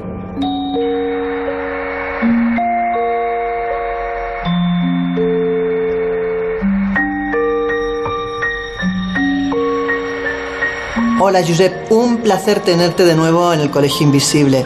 Y bueno, vamos a hacerte unas cuantas preguntas. A ver, ¿has visto Platillos Volantes? ¿Qué te pareció esta película? Te digo la verdad, Laura. Sí. Decepcionante. Porque el perfil eh, que Oscar Aibar hace de los eh, suicidas es el de dos frikis y realmente cuando tú investigas a fondo los personajes lo tenían todo menos lo de frikis eran dos personas con la cabeza eh, montada en los hombros y lo que sorprende es que eh, en tan poco tiempo llegaran precisamente a un resultado tan triste como es el de perder la vida en base a unas creencias. ¿no? Los protagonistas dan vida a dos personajes, como os comentábamos, que realmente existieron. Hablamos de Joan Turuballés y de José Félix Rodríguez Montero. Explícanos un poco mejor quiénes eran. Mira, eh, Joan Turballés eh, era un joven de 19 años, comprometido para casarse, eh, trabajaba en la industria textil como comerciante, igual que su, su, compañero de viaje, pero era aficionado a la astronomía, militaba, digamos, en la parte más racional del fenómeno ovni, porque formó parte del Centro de Estudios Interplanetarios. Era un hombre con con miras de futuro, por lo cual llama poderosamente la atención que quisiera perder la vida en las condiciones que lo hizo en apenas un mes más tarde. Y José Félix Rodríguez Montero era un hombre complejo. Este sí que tenía amiga porque, eh, digamos, siempre, se, siempre sintió inquietudes de tipo espiritual, primero asistiendo a los trances de, del Papa Clemente en el Palmar de Troya, formó parte de la lista de receptores de carta de los submitas, eh, estuvo después vinculado como monaguillo a la Iglesia Católica, de allí las cosas no le fueron bien, se fue a la Iglesia Evangélica y finalmente cambia su vida la lectura de un libro de Powell y Berger, que es La rebelión de los brujos, donde esa idea de crear el superhombre y de contactar con las inteligencias del cosmos llega a calar tanto en sí mismo que como él ya tenía de por sí una personalidad muy magnética, quienes le conocieron le llamaban el venusino, eh, porque daba la impresión ¿no? de que sus ojos eran profundos, eran capaces de atravesarse, había protagonizado algún fenómeno paranormal en alguna de las reuniones eh, que ellos mantenían, y yo quiero pensar que eso fue precisamente lo que hechizó al joven, ¿no? al Joan Turuballés, en esa sensación de querer averiguar cosas y eh, aproximarse Pero es viene la, la, segunda pregunta, ¿no? Viendo estos perfiles, estas personas que en principio no tenían problemas aparentes, ¿por qué llegan a la conclusión de que han de quitarse la vida? ¿Tú qué crees que fue realmente el detonante? Pues sigo preguntándome, eh, sigo preguntándomelo hoy, porque después de leer eh, el sumario judicial, que decirte, fue algo que pude hacer gracias a, a, una serie de contactos en el juzgado y a que el propio juez nos autorizó a poder leerlo, pero no eh, fotocopiarlo. Pero allí estaban una serie de cartas eh, que los padres del más joven eh, entregaron a la justicia y en los que se detallaba una suerte de viaje astral a Júpiter y en el que Joan Turuballés decía hemos llegado a Júpiter, nos han recibido eh, estos seres, es decir, era toda una historia que tú dices, bueno, si eran capaces de hacer esto, ¿para qué necesitaban desprenderse de la camisa física para llegar a suicidarse? Porque aún no lo hemos dicho. Ellos fueron decapitados por el tren. Y además no de una forma cualquiera, sino que fueron encontrados de una forma muy peculiar. Por eso te iba a decir, la próxima pregunta sería esa, ¿no? ¿Cómo proceden? ¿Qué es lo que ocurre exactamente? ¿Qué sucesos eh, Pues ocurren en ese momento? Ellos se van el día 19 de junio de, de 1972 a escuchar una conferencia de Marius Lleget en Sabadell, en el Centro Astronómico de Sabadell, que versaba sobre eh, los extraterrestres. Y eh, decidieron volver por la vía. En los años 70 esto era bastante normal. Eh, de Sabadell a Tarrasa son pocos kilómetros a través de la vía férrea y a la altura del apeadero de Torrebonica eh, se detuvieron y allí colocaron sus cuerpos con eh, su mano izquierda sobre el pecho y la mano derecha extendida en actitud de, salido- de saludo se habían colocado de cúbito supino sobre las vías, apoyando la nuca sobre la vía férrea, y en, eh, en cada una de las manos, sujeta por el peso de su propia mano, había una nota extendida en la que se leía los extraterrestres nos llaman y unas iniciales que nadie ha podido descifrar aún, que era WKTS y dos símbolos de infinito. Lo curioso es que cuando en las primeras luces de ese día 19 de junio el tren, el primer tren de la mañana a las cinco y pico, da aviso a la estación de que hay dos cuerpos, de que hay un cuerpo. Ellos solamente en realidad ven uno en, en la vía. Las autoridades judiciales, la Policía Nacional, se desplazan hacia allí para hacer el levantamiento de cadáver y descubren que hay otro cuerpo que el- la propia inercia, el propio golpe del tren ha desviado eh, hasta el- el- lo que es el, reguero, ¿verdad? El, eh, el lateral de la vía. Qué curioso, en la misma posición está la misma nota eh, sujetando. O sea, yo no me puedo creer Que si el cuerpo que rueda- el cuerpo ruede quede la nota sujeta por el, por el peso de la mano. De ahí que nosotros pensemos que hubo al menos una tercera persona que depositó las notas después de este acto.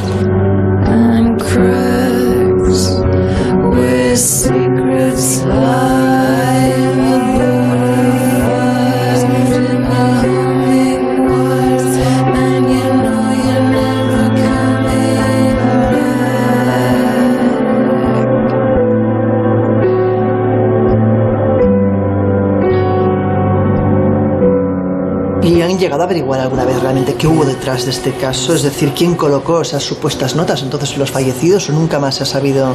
Eh, hemos tirado de muchos hilos, hemos viajado, porque ellos dejaron escritas unas eh, notas póstumas, una que mandaron a las Naciones Unidas, otra que mandaron al propio Marius Lleget, que acabó psicológicamente muy tocado, porque él se sintió anímicamente responsable ¿no? de, de aquella, de aquella bestialidad, y luego a sus propios familiares y a un grupo ovni de Zaragoza.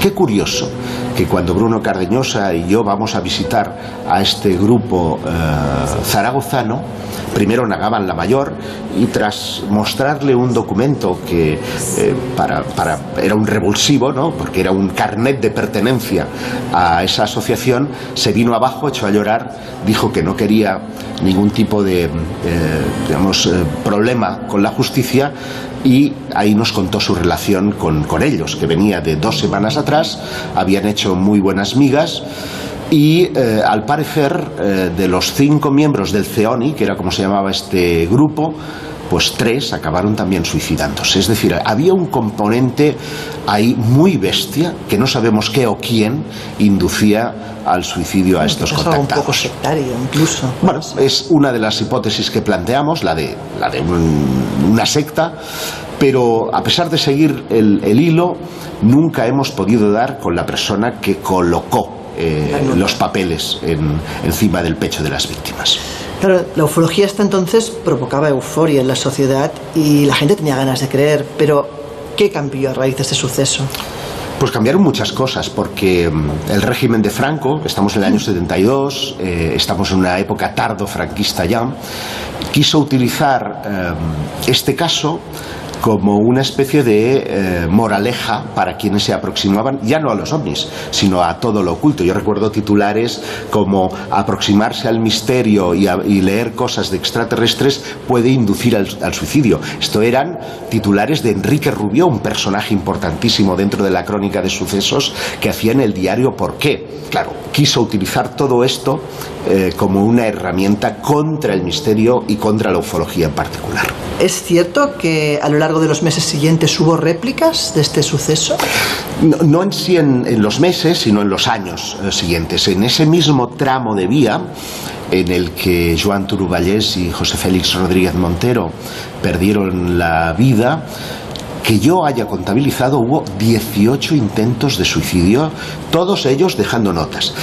Tú sabes, Laura, mejor que nadie, que en la crónica judicial muchos jueces son, digamos, reacios a que los medios de comunicación hablen de los suicidios porque existe una especie de mimetismo, ¿no? De, contagio. de, forma a imitarse a los unos a los otros. Pero en este caso, eh, digamos, la, la, pauta de tiempo era tan separada que no ha lugar a pensar en ese tipo de, de contagio eh, por vía oral o por vía informativa, sino más bien como que hay algo, eh, lo que ha valido de estación maldita, ¿no? Este lugar, muchos han ido a hacer psicofonías allí, prácticas psíquicas, porque entienden que ese lugar debe tener algo de maldito. Aunque ya te digo, así entre nosotros, tú que entiendes de estas cosas, que están en el lugar incorrecto, porque no se, no se suicidaron frente al apeadero, sino unos metros más allá. No sería ¿eh? justo ahí exacto, la puerta. exacto. La puerta está ahí cerca, pero no es exactamente en el. pues ya, iremos un día a investigar. Claro que sí. Pues no, es ninguna tontería. Además, hubo después, eh, en el año 78, y Lore es un caso que conoce bien porque eh, le apasionó. Dos jóvenes en Lérida, también muy aficionados a la ufología, intentaron también suicidarse en las vías del tren en, en, Lleida. ¿no? Es decir, eh, han cambiado muchas cosas. Muchos ufólogos sentían miedo con el rollo de los hombres de negro, a pensar que eh, estaban siendo espiados o perseguidos. Eh, nosotros mismos, 25 años más tarde, cuando iniciamos la investigación, había gente que nos cerraba directamente la puerta en las narices diciendo que no querían problemas. Es decir, no sé si Franco, si el sistema, si todo en general se aunó para que todo esto eh, supiera a conspiración. conspiración. Pues oye, muchísimas gracias como siempre y nada, otra, otro día vuelves y nos acompañas también. Nada, tenéis que venir todos los del Colegio Invisible, todos al apeadero de Torrebonica, porque desde luego pasáis una noche de las que os Un programa desde allí. Hasta pronto, Josep. Here I go. Out to sea again. The sunshine fills my hair, and dreams hang in the air. Pues eso, que como os decimos siempre, y lo repetiremos por activa y por pasiva, hay que tener un cuidado enorme a la hora de procesar ciertos temas cuando además están vinculados a, bueno, pues a contenidos tan comprometidos como los que suelen estar metidos dentro del mundo del misterio. Ahora seguimos con el cine español, porque ha dado muy buenas películas de terror inspiradas en casos reales. Ahora os contamos alguna más, pero, pero antes que sea uno de nuestros directores de cine favoritos, Javier Ruiz Caldera, el que nos dé su recomendación para este verano. Hola, soy Javier Ruiz Caldera, un saludo a todos los oyentes del Colegio Invisible. Si hay que hablar de mis películas favoritas de terror, yo creo que me voy a ir al año 1976, que es muy importante para mí ese año, lo primero porque nací yo y lo segundo porque se estrenaron dos de mis películas favoritas. La primera es Carrie, donde Brian De Palma se junta con otro genio que es Stephen King y obra una obra maestra. Habla de los miedos adolescentes y los junta con poderes telequinéticos y da imágenes que se te quedan grabadas en la retina como esa Carrie empapada en sangre, ese final o ese principio, ese vestuario eh, donde Carrie tiene su primera menstruación, ¿no? Es, es, maravillosa. Y la segunda, también de ese mismo año, es una de mis favoritas, Asalto a la comisaría del Distrito 13, de Carpenter, donde este maestro, para mí uno de mis directores favoritos, junta Río Bravo con La Noche de los Muertos Vivientes. No es una peli considerada de terror, parece malta acción, pero para mí sí lo es. Es una peli de zombies sin zombies, donde hay un encierro y donde los personajes lo pasan fatal. Y además tiene posiblemente la escena que más me ha impactado en la historia, que es los que habéis visto, lo recordaréis, esa niña con el helado, ¿no? Así que Estas son mis dos recomendaciones eh, y viva 1976. Un abrazo a todos.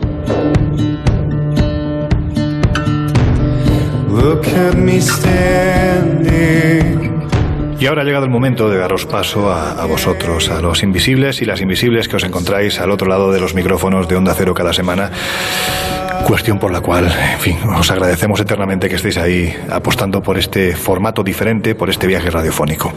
Por ejemplo, Cuentópolis nos dice, programa excelente, lo que no me gusta son sus músicas. Bueno, pues intentaremos mejorar la banda sonora de, del programa. Jesús Fernández nos dice, es la primera vez que escucho el programa y me ha encantado. Enhorabuena. Pues muchas gracias, Jesús.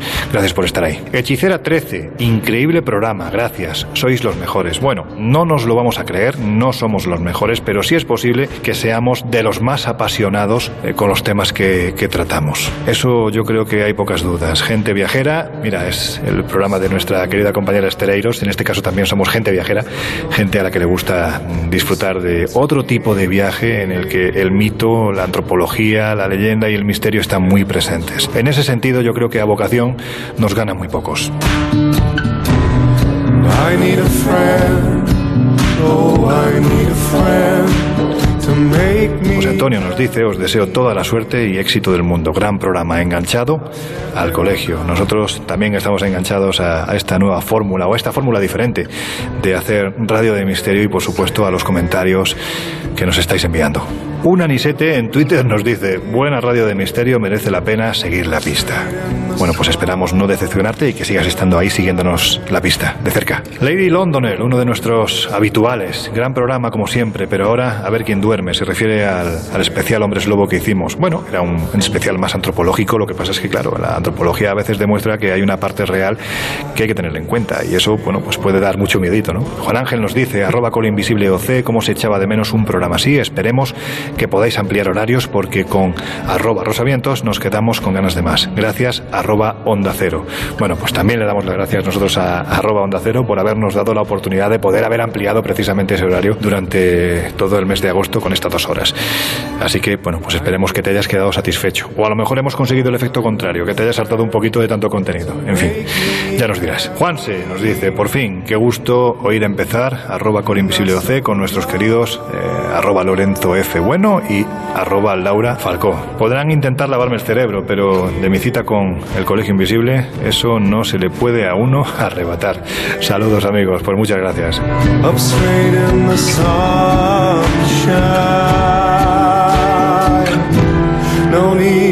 Y ahora ya sabéis, eh, si queréis dejarnos algún mensaje, estamos en redes sociales, en Twitter como arroba colinvisibleoc, también en Facebook y en Instagram como el Colegio Invisible en Onda Cero. Ahí nos podéis dejar los mensajes que os apetezcan, los comentarios, las críticas, las propuestas, lo que queréis escuchar en el Colegio Invisible. Así que ya sabéis, ahí estamos y según vayan pasando las semanas iremos dando cabida a todos vuestros comentarios.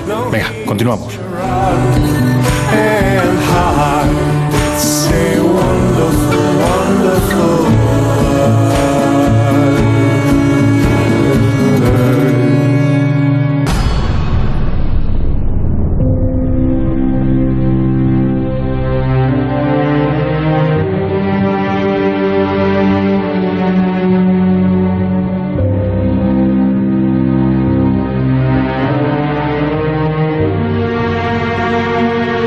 Decíamos, hay rarezas en nuestro cine que merece la pena que les echéis un vistazo.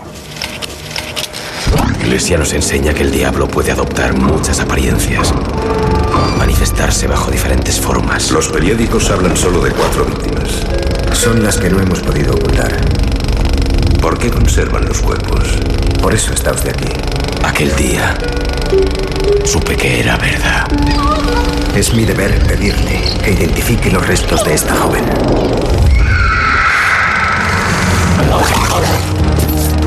No es al lobo a quien debes temer.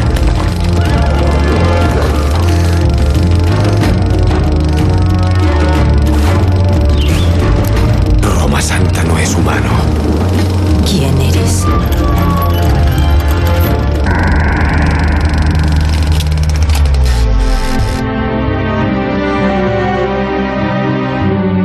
Roma Santa, La caza de la bestia, basada en la historia de uno de los asesinos en serie más terribles y misteriosos de la historia de nuestro país, concretamente Manuel Blanco Roma Santa, el conocido como hombre lobo gallego del que hace unas semanas os estuvimos hablando, ya sabéis. Allí se le conocía como Lobisome y mató a muchas personas a las que teóricamente estaba ayudando a pasar las fronteras montañosas que dividían la Galicia de aquel siglo XIX de Castilla, a donde pretendían ir estas personas para encontrar un futuro mejor. Y lo que debería de ser un sueño, pues se acabó convirtiendo en una pesadilla. Cuando se celebró el juicio en el año 1852, Manuel Blanco Roma Santa, ante la mirada atónita de todos, aseguró que había sido víctima de la fada, es decir, una suerte de maldición que en noches de luna llena le convertía en hombre lobo. A partir de ahí se producía la caza de la bestia. En esos instantes asesinaba de forma aterradora a sus víctimas, dejándolas semienterradas y descuartizadas en mitad del bosque. Bueno, pues esta película, como os digo, está basada en este hecho y la verdad es que salvo algún que otro papel que habría que descartar, lo cierto es que tiene un trasfondo real y una ambientación pues que nos lleva precisamente a ese tiempo.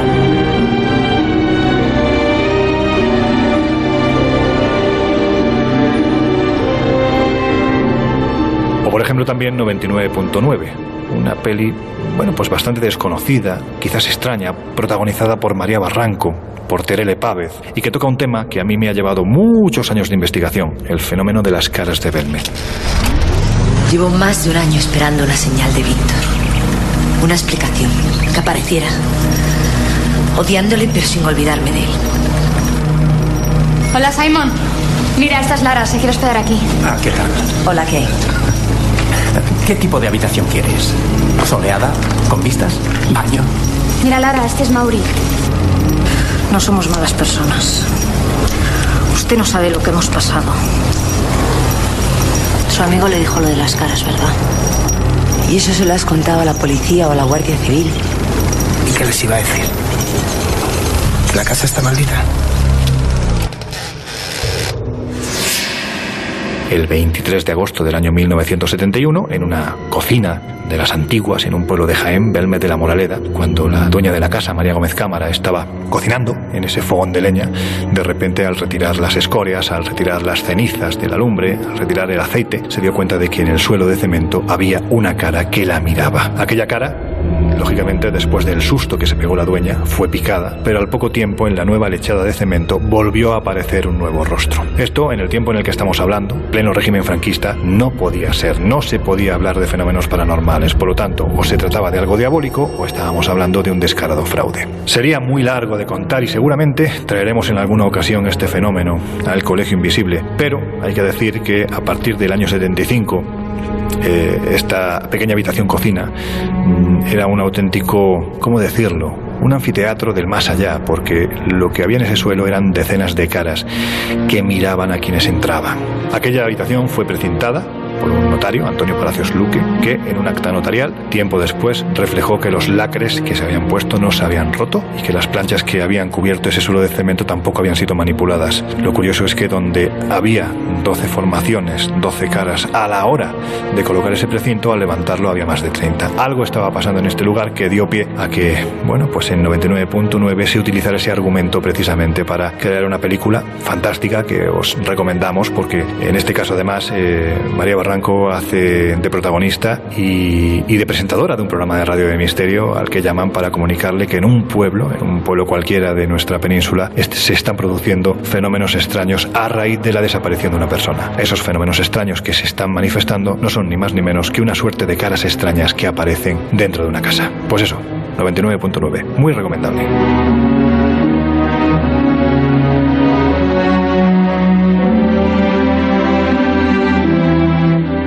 Pero creo que no debemos de terminar nuestra cartelera de hoy sin hablaros de la primera de una saga verdaderamente aterradora. Hay quien dice que ha cambiado la forma de percibir el terror. Pero antes de hablaros de ella, vamos a escuchar otra recomendación para este verano. Nos la da el fantástico actor Pedro Casablanca. Hola, mando un saludo aterrador a Lorenzo Fernández, a Laura Falcó y por supuesto a todos los oyentes del Colegio Invisible. Soy Pedro Casablanca. Quiero bueno, contaros que mi película favorita de terror son El Exorcista 1, 2 y 3.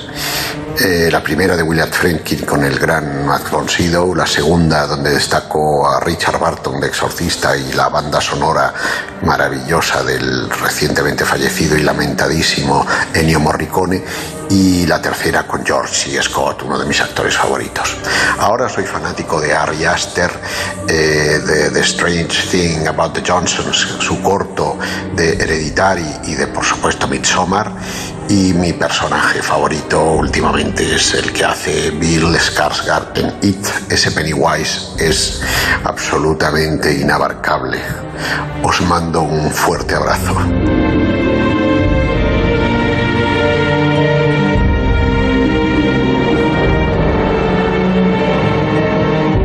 Y ahora sí, os vamos a hablar, como os decíamos hace unos segundos, de una saga que parece haber cambiado la forma de concebir el terror. Jesús, dale al proyector y ahora os seguimos contando. Son las 9 y 18. Vamos a bajar al sótano. La puerta se ha abierto sola. Haznos una señal si quieres comunicarte con nosotros.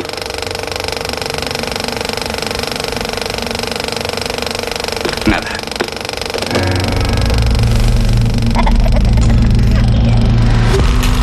¿Y qué son ustedes? Nos llaman demonólogos, investigadores de lo paranormal. Pero preferimos que nos llamen simplemente Ed y Lorraine Warren. Algo horrible está pasando en mi casa.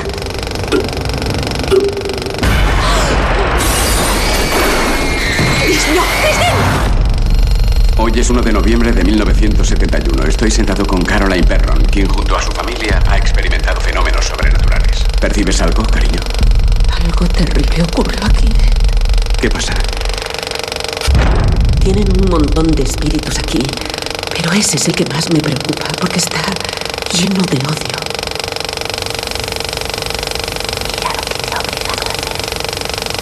¿Quieres verle? Sí. Cuando pare la música, le verás en el espejo detrás de ti.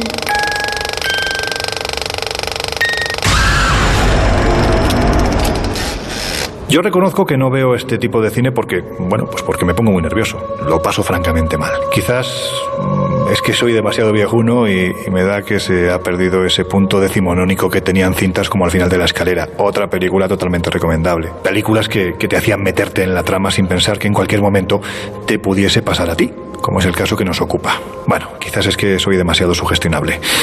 Ya os habréis imaginado que estamos hablando de The Conjuring, que aquí fue rebautizada como Expediente Warren. Repito, la primera de una saga dirigida por James Wan, que después nos daría alegrías, dicho con toda la ironía del mundo, como Expediente Enfield. Y hay que decir que todas estas películas están basadas en hechos absolutamente reales, pero los sucesos más desconocidos son precisamente los que dan pie al argumento de la primera de todas. Laura, ¿qué fue lo que le ocurrió a la familia Pirron? Pues fue un caso realmente impactante. Ocurrió a principios de 1970 en Harrisville, Rhode Island. Y es que esta familia que tenía cinco hijos acababan de alcanzar quizás uno de los sueños que todos podemos tener, ¿no? Comprar una buena propiedad. Y lo interesante es que de hecho no se supo nada de la historia hasta que su hija, Andrea Perrón, decidió publicar un libro años después titulado Casa de Oscuridad, Casa de Luz, la verdadera historia, donde resume el calvario que vivieron en aquella casa. ¿Qué es lo que ocurrió allí? Pues a continuación lo explicamos. Mira, todo empezó cuando Roger y Caroline se mudan a esta casa en 1970. Al principio todo parece fantástico, precioso, pero una noche Andrea se despierta al oír un fuerte golpe en la puerta de entrada. De hecho, todos pudieron escuchar ese tremendo golpe. Bueno, nadie sabía que entre esas paredes ya eran dos personas las que, las que se habían suicidado tiempo atrás. Pero todo empezó con eso, con golpes, con susurros, con corrientes frías repentinas, eh, con ruidos inexplicables, hasta que un día la joven Andrea, como si estuviera pues sumida en un profundo trance, salió de su habitación de madrugada bajo las escaleras, atravesó la casa y salió al exterior hasta llegar al granero. Allí abre las puertas y se encuentra al fondo de ese mismo granero una soga enorme eh, colgando de una viga de madera que se balanceaba en la oscuridad de la noche como quizás una perversa invitación. ¿no? Es a partir de ese momento que empiezan ya las agresiones. De hecho, los perrón son conscientes de que el enemigo es poderoso y deciden acudir a personas que han vivido antes en la granja para saber realmente qué es lo que hay ahí dentro. Todos los que han vivido dentro conocen y saben que han experimentado fenómenos inexplicables. Alguno incluso ha salido corriendo dejando todo atrás y temiendo por sus vidas.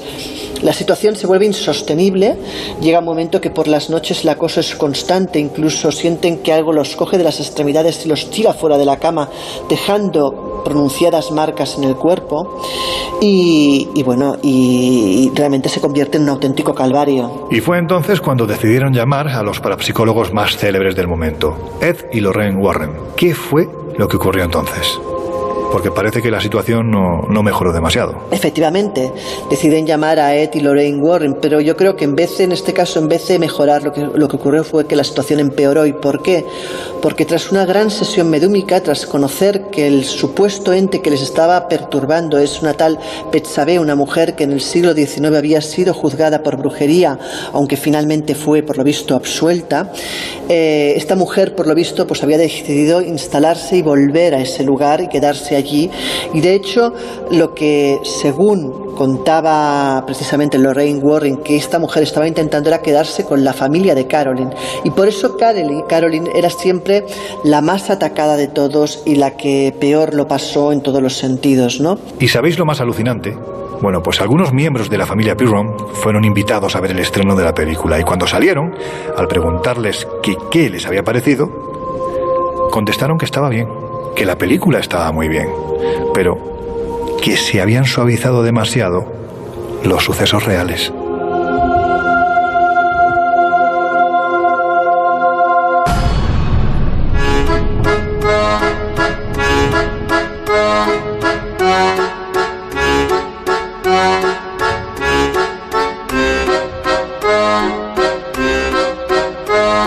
Historias así solo ocurren en el colegio invisible.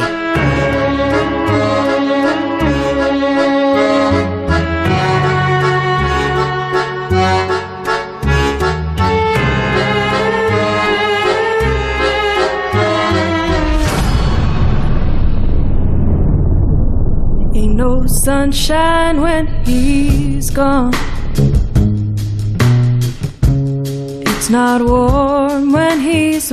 Bueno, pues afrontamos ya la recta final del Colegio Invisible de hoy con la sensación de que se nos han quedado muchas películas en el tintero. Por eso hoy, más que conclusiones, si os parece, os voy a preguntar cuál es vuestra película favorita y por qué. Sea de las que hemos comentado u otra cualquiera, porque yo sé que aquí hay alguno que se pirra por el exorcista. A mí me matas. Preguntarme cuál es mi película de terror favorita es como un drama, ¿no?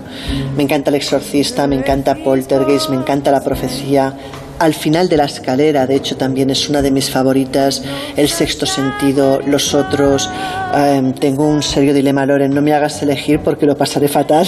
Bueno, a mí la verdad es que El exorcista me impresionó bastante en su momento. También me flipó mucho La semilla del diablo, pero yo me quedo con Alien, el octavo pasajero.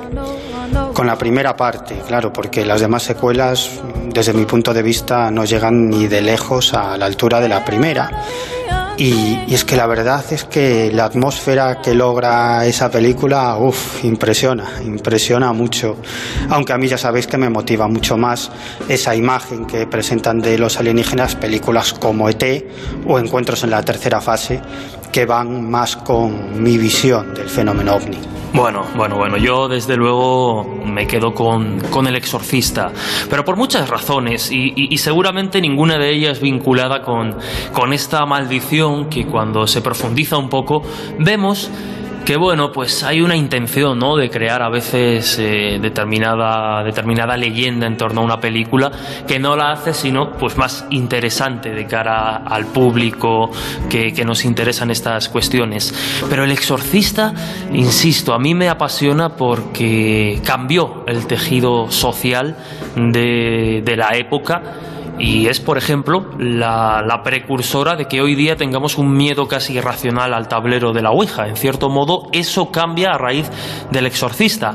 No solo eso, sino que está basado en el caso de Robbie Mannheim, está basado en un caso real de dimensiones bastante interesantes. Y luego, por lo que decíamos, hoy que hemos hecho un repaso eh, los orígenes también del cine de terror, porque es una película que no aterroriza con un gran susto o con un gran efecto, sino que juega con un miedo atávico, eh, yo no sé muy bien de dónde procede, pero genera un terror simplemente pues con el ambiente, con la situación y no tanto con, con, con, bueno pues con sustos, con subir el sonido y estas cosas. E insisto, las maldiciones de cine me parecen pues casi casi un complemento muy interesante a estas películas, pero que muchas veces se nutre precisamente pues de, estirar un poco determinadas leyendas o amplificar determinados ecos. Pero sin duda un tema fascinante para conversar en estos días de verano. Bueno,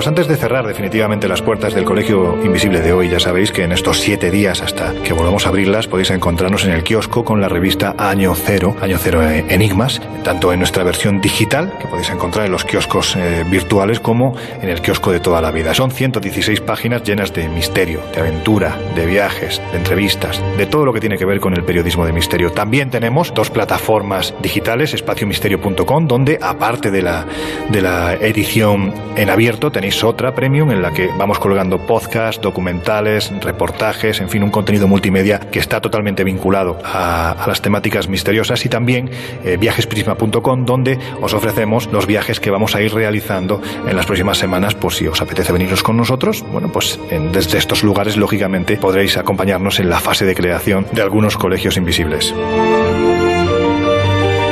Importante, precisamente si os apetece asistir a un programa del Colegio Invisible los días 3 y 4 de octubre, marcharemos a Toledo porque vamos a celebrar el séptimo Congreso de Enigmas y Misterios de la Historia. Volvemos a Toledo, volvemos al Palacio de Benacazón. En esta edición además nos van a acompañar gente tan sumamente interesante como el coronel Pedro Baños, va a estar también el Premio Planeta Juan Eslava Galán, el explorador Diego Cortijo, el investigador andaluz eh, Fede Padial, en fin, va a haber una enorme cantidad de, de ponentes que podéis ver, pues como os digo, en espaciomisterio.com están todos los datos de este fantástico congreso y nosotros además, tanto Laura como Miguel, como Jesús, como yo, vamos a realizar en directo desde Toledo, desde el Palacio de Benacazón, una nueva edición del Colegio Invisible. Repito, todos los datos en espaciomisterio.com y en viajesprisma.com. Y si queréis poneros en contacto con nosotros, lo tenéis muy fácil. Tenemos un mail abierto a las 24 horas, el colegio invisible arroba onda cero punto es. Y también nos podéis encontrar en Twitter como arroba coleinvisibleoce o en Instagram y en Facebook como El Colegio Invisible en Onda Cero.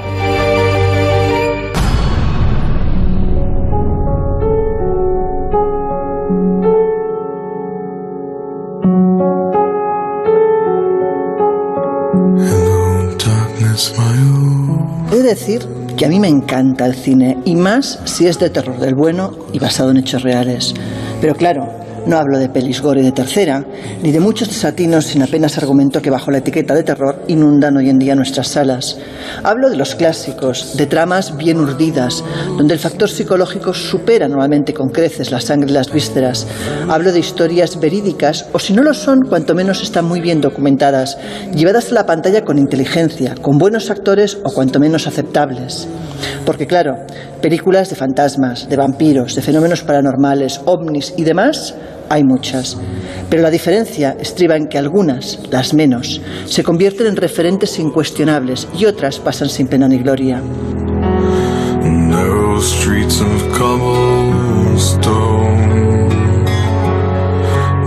¿Quién no recuerda por nombrar alguna obra maestra que no hemos mencionado al no basarse en casos reales, obras como Encuentros en la tercera fase, Los otros o El sexto sentido, y que tienen todas ellas en común. Pues tienen una cosa, y es que por encima del género son muy buenas películas.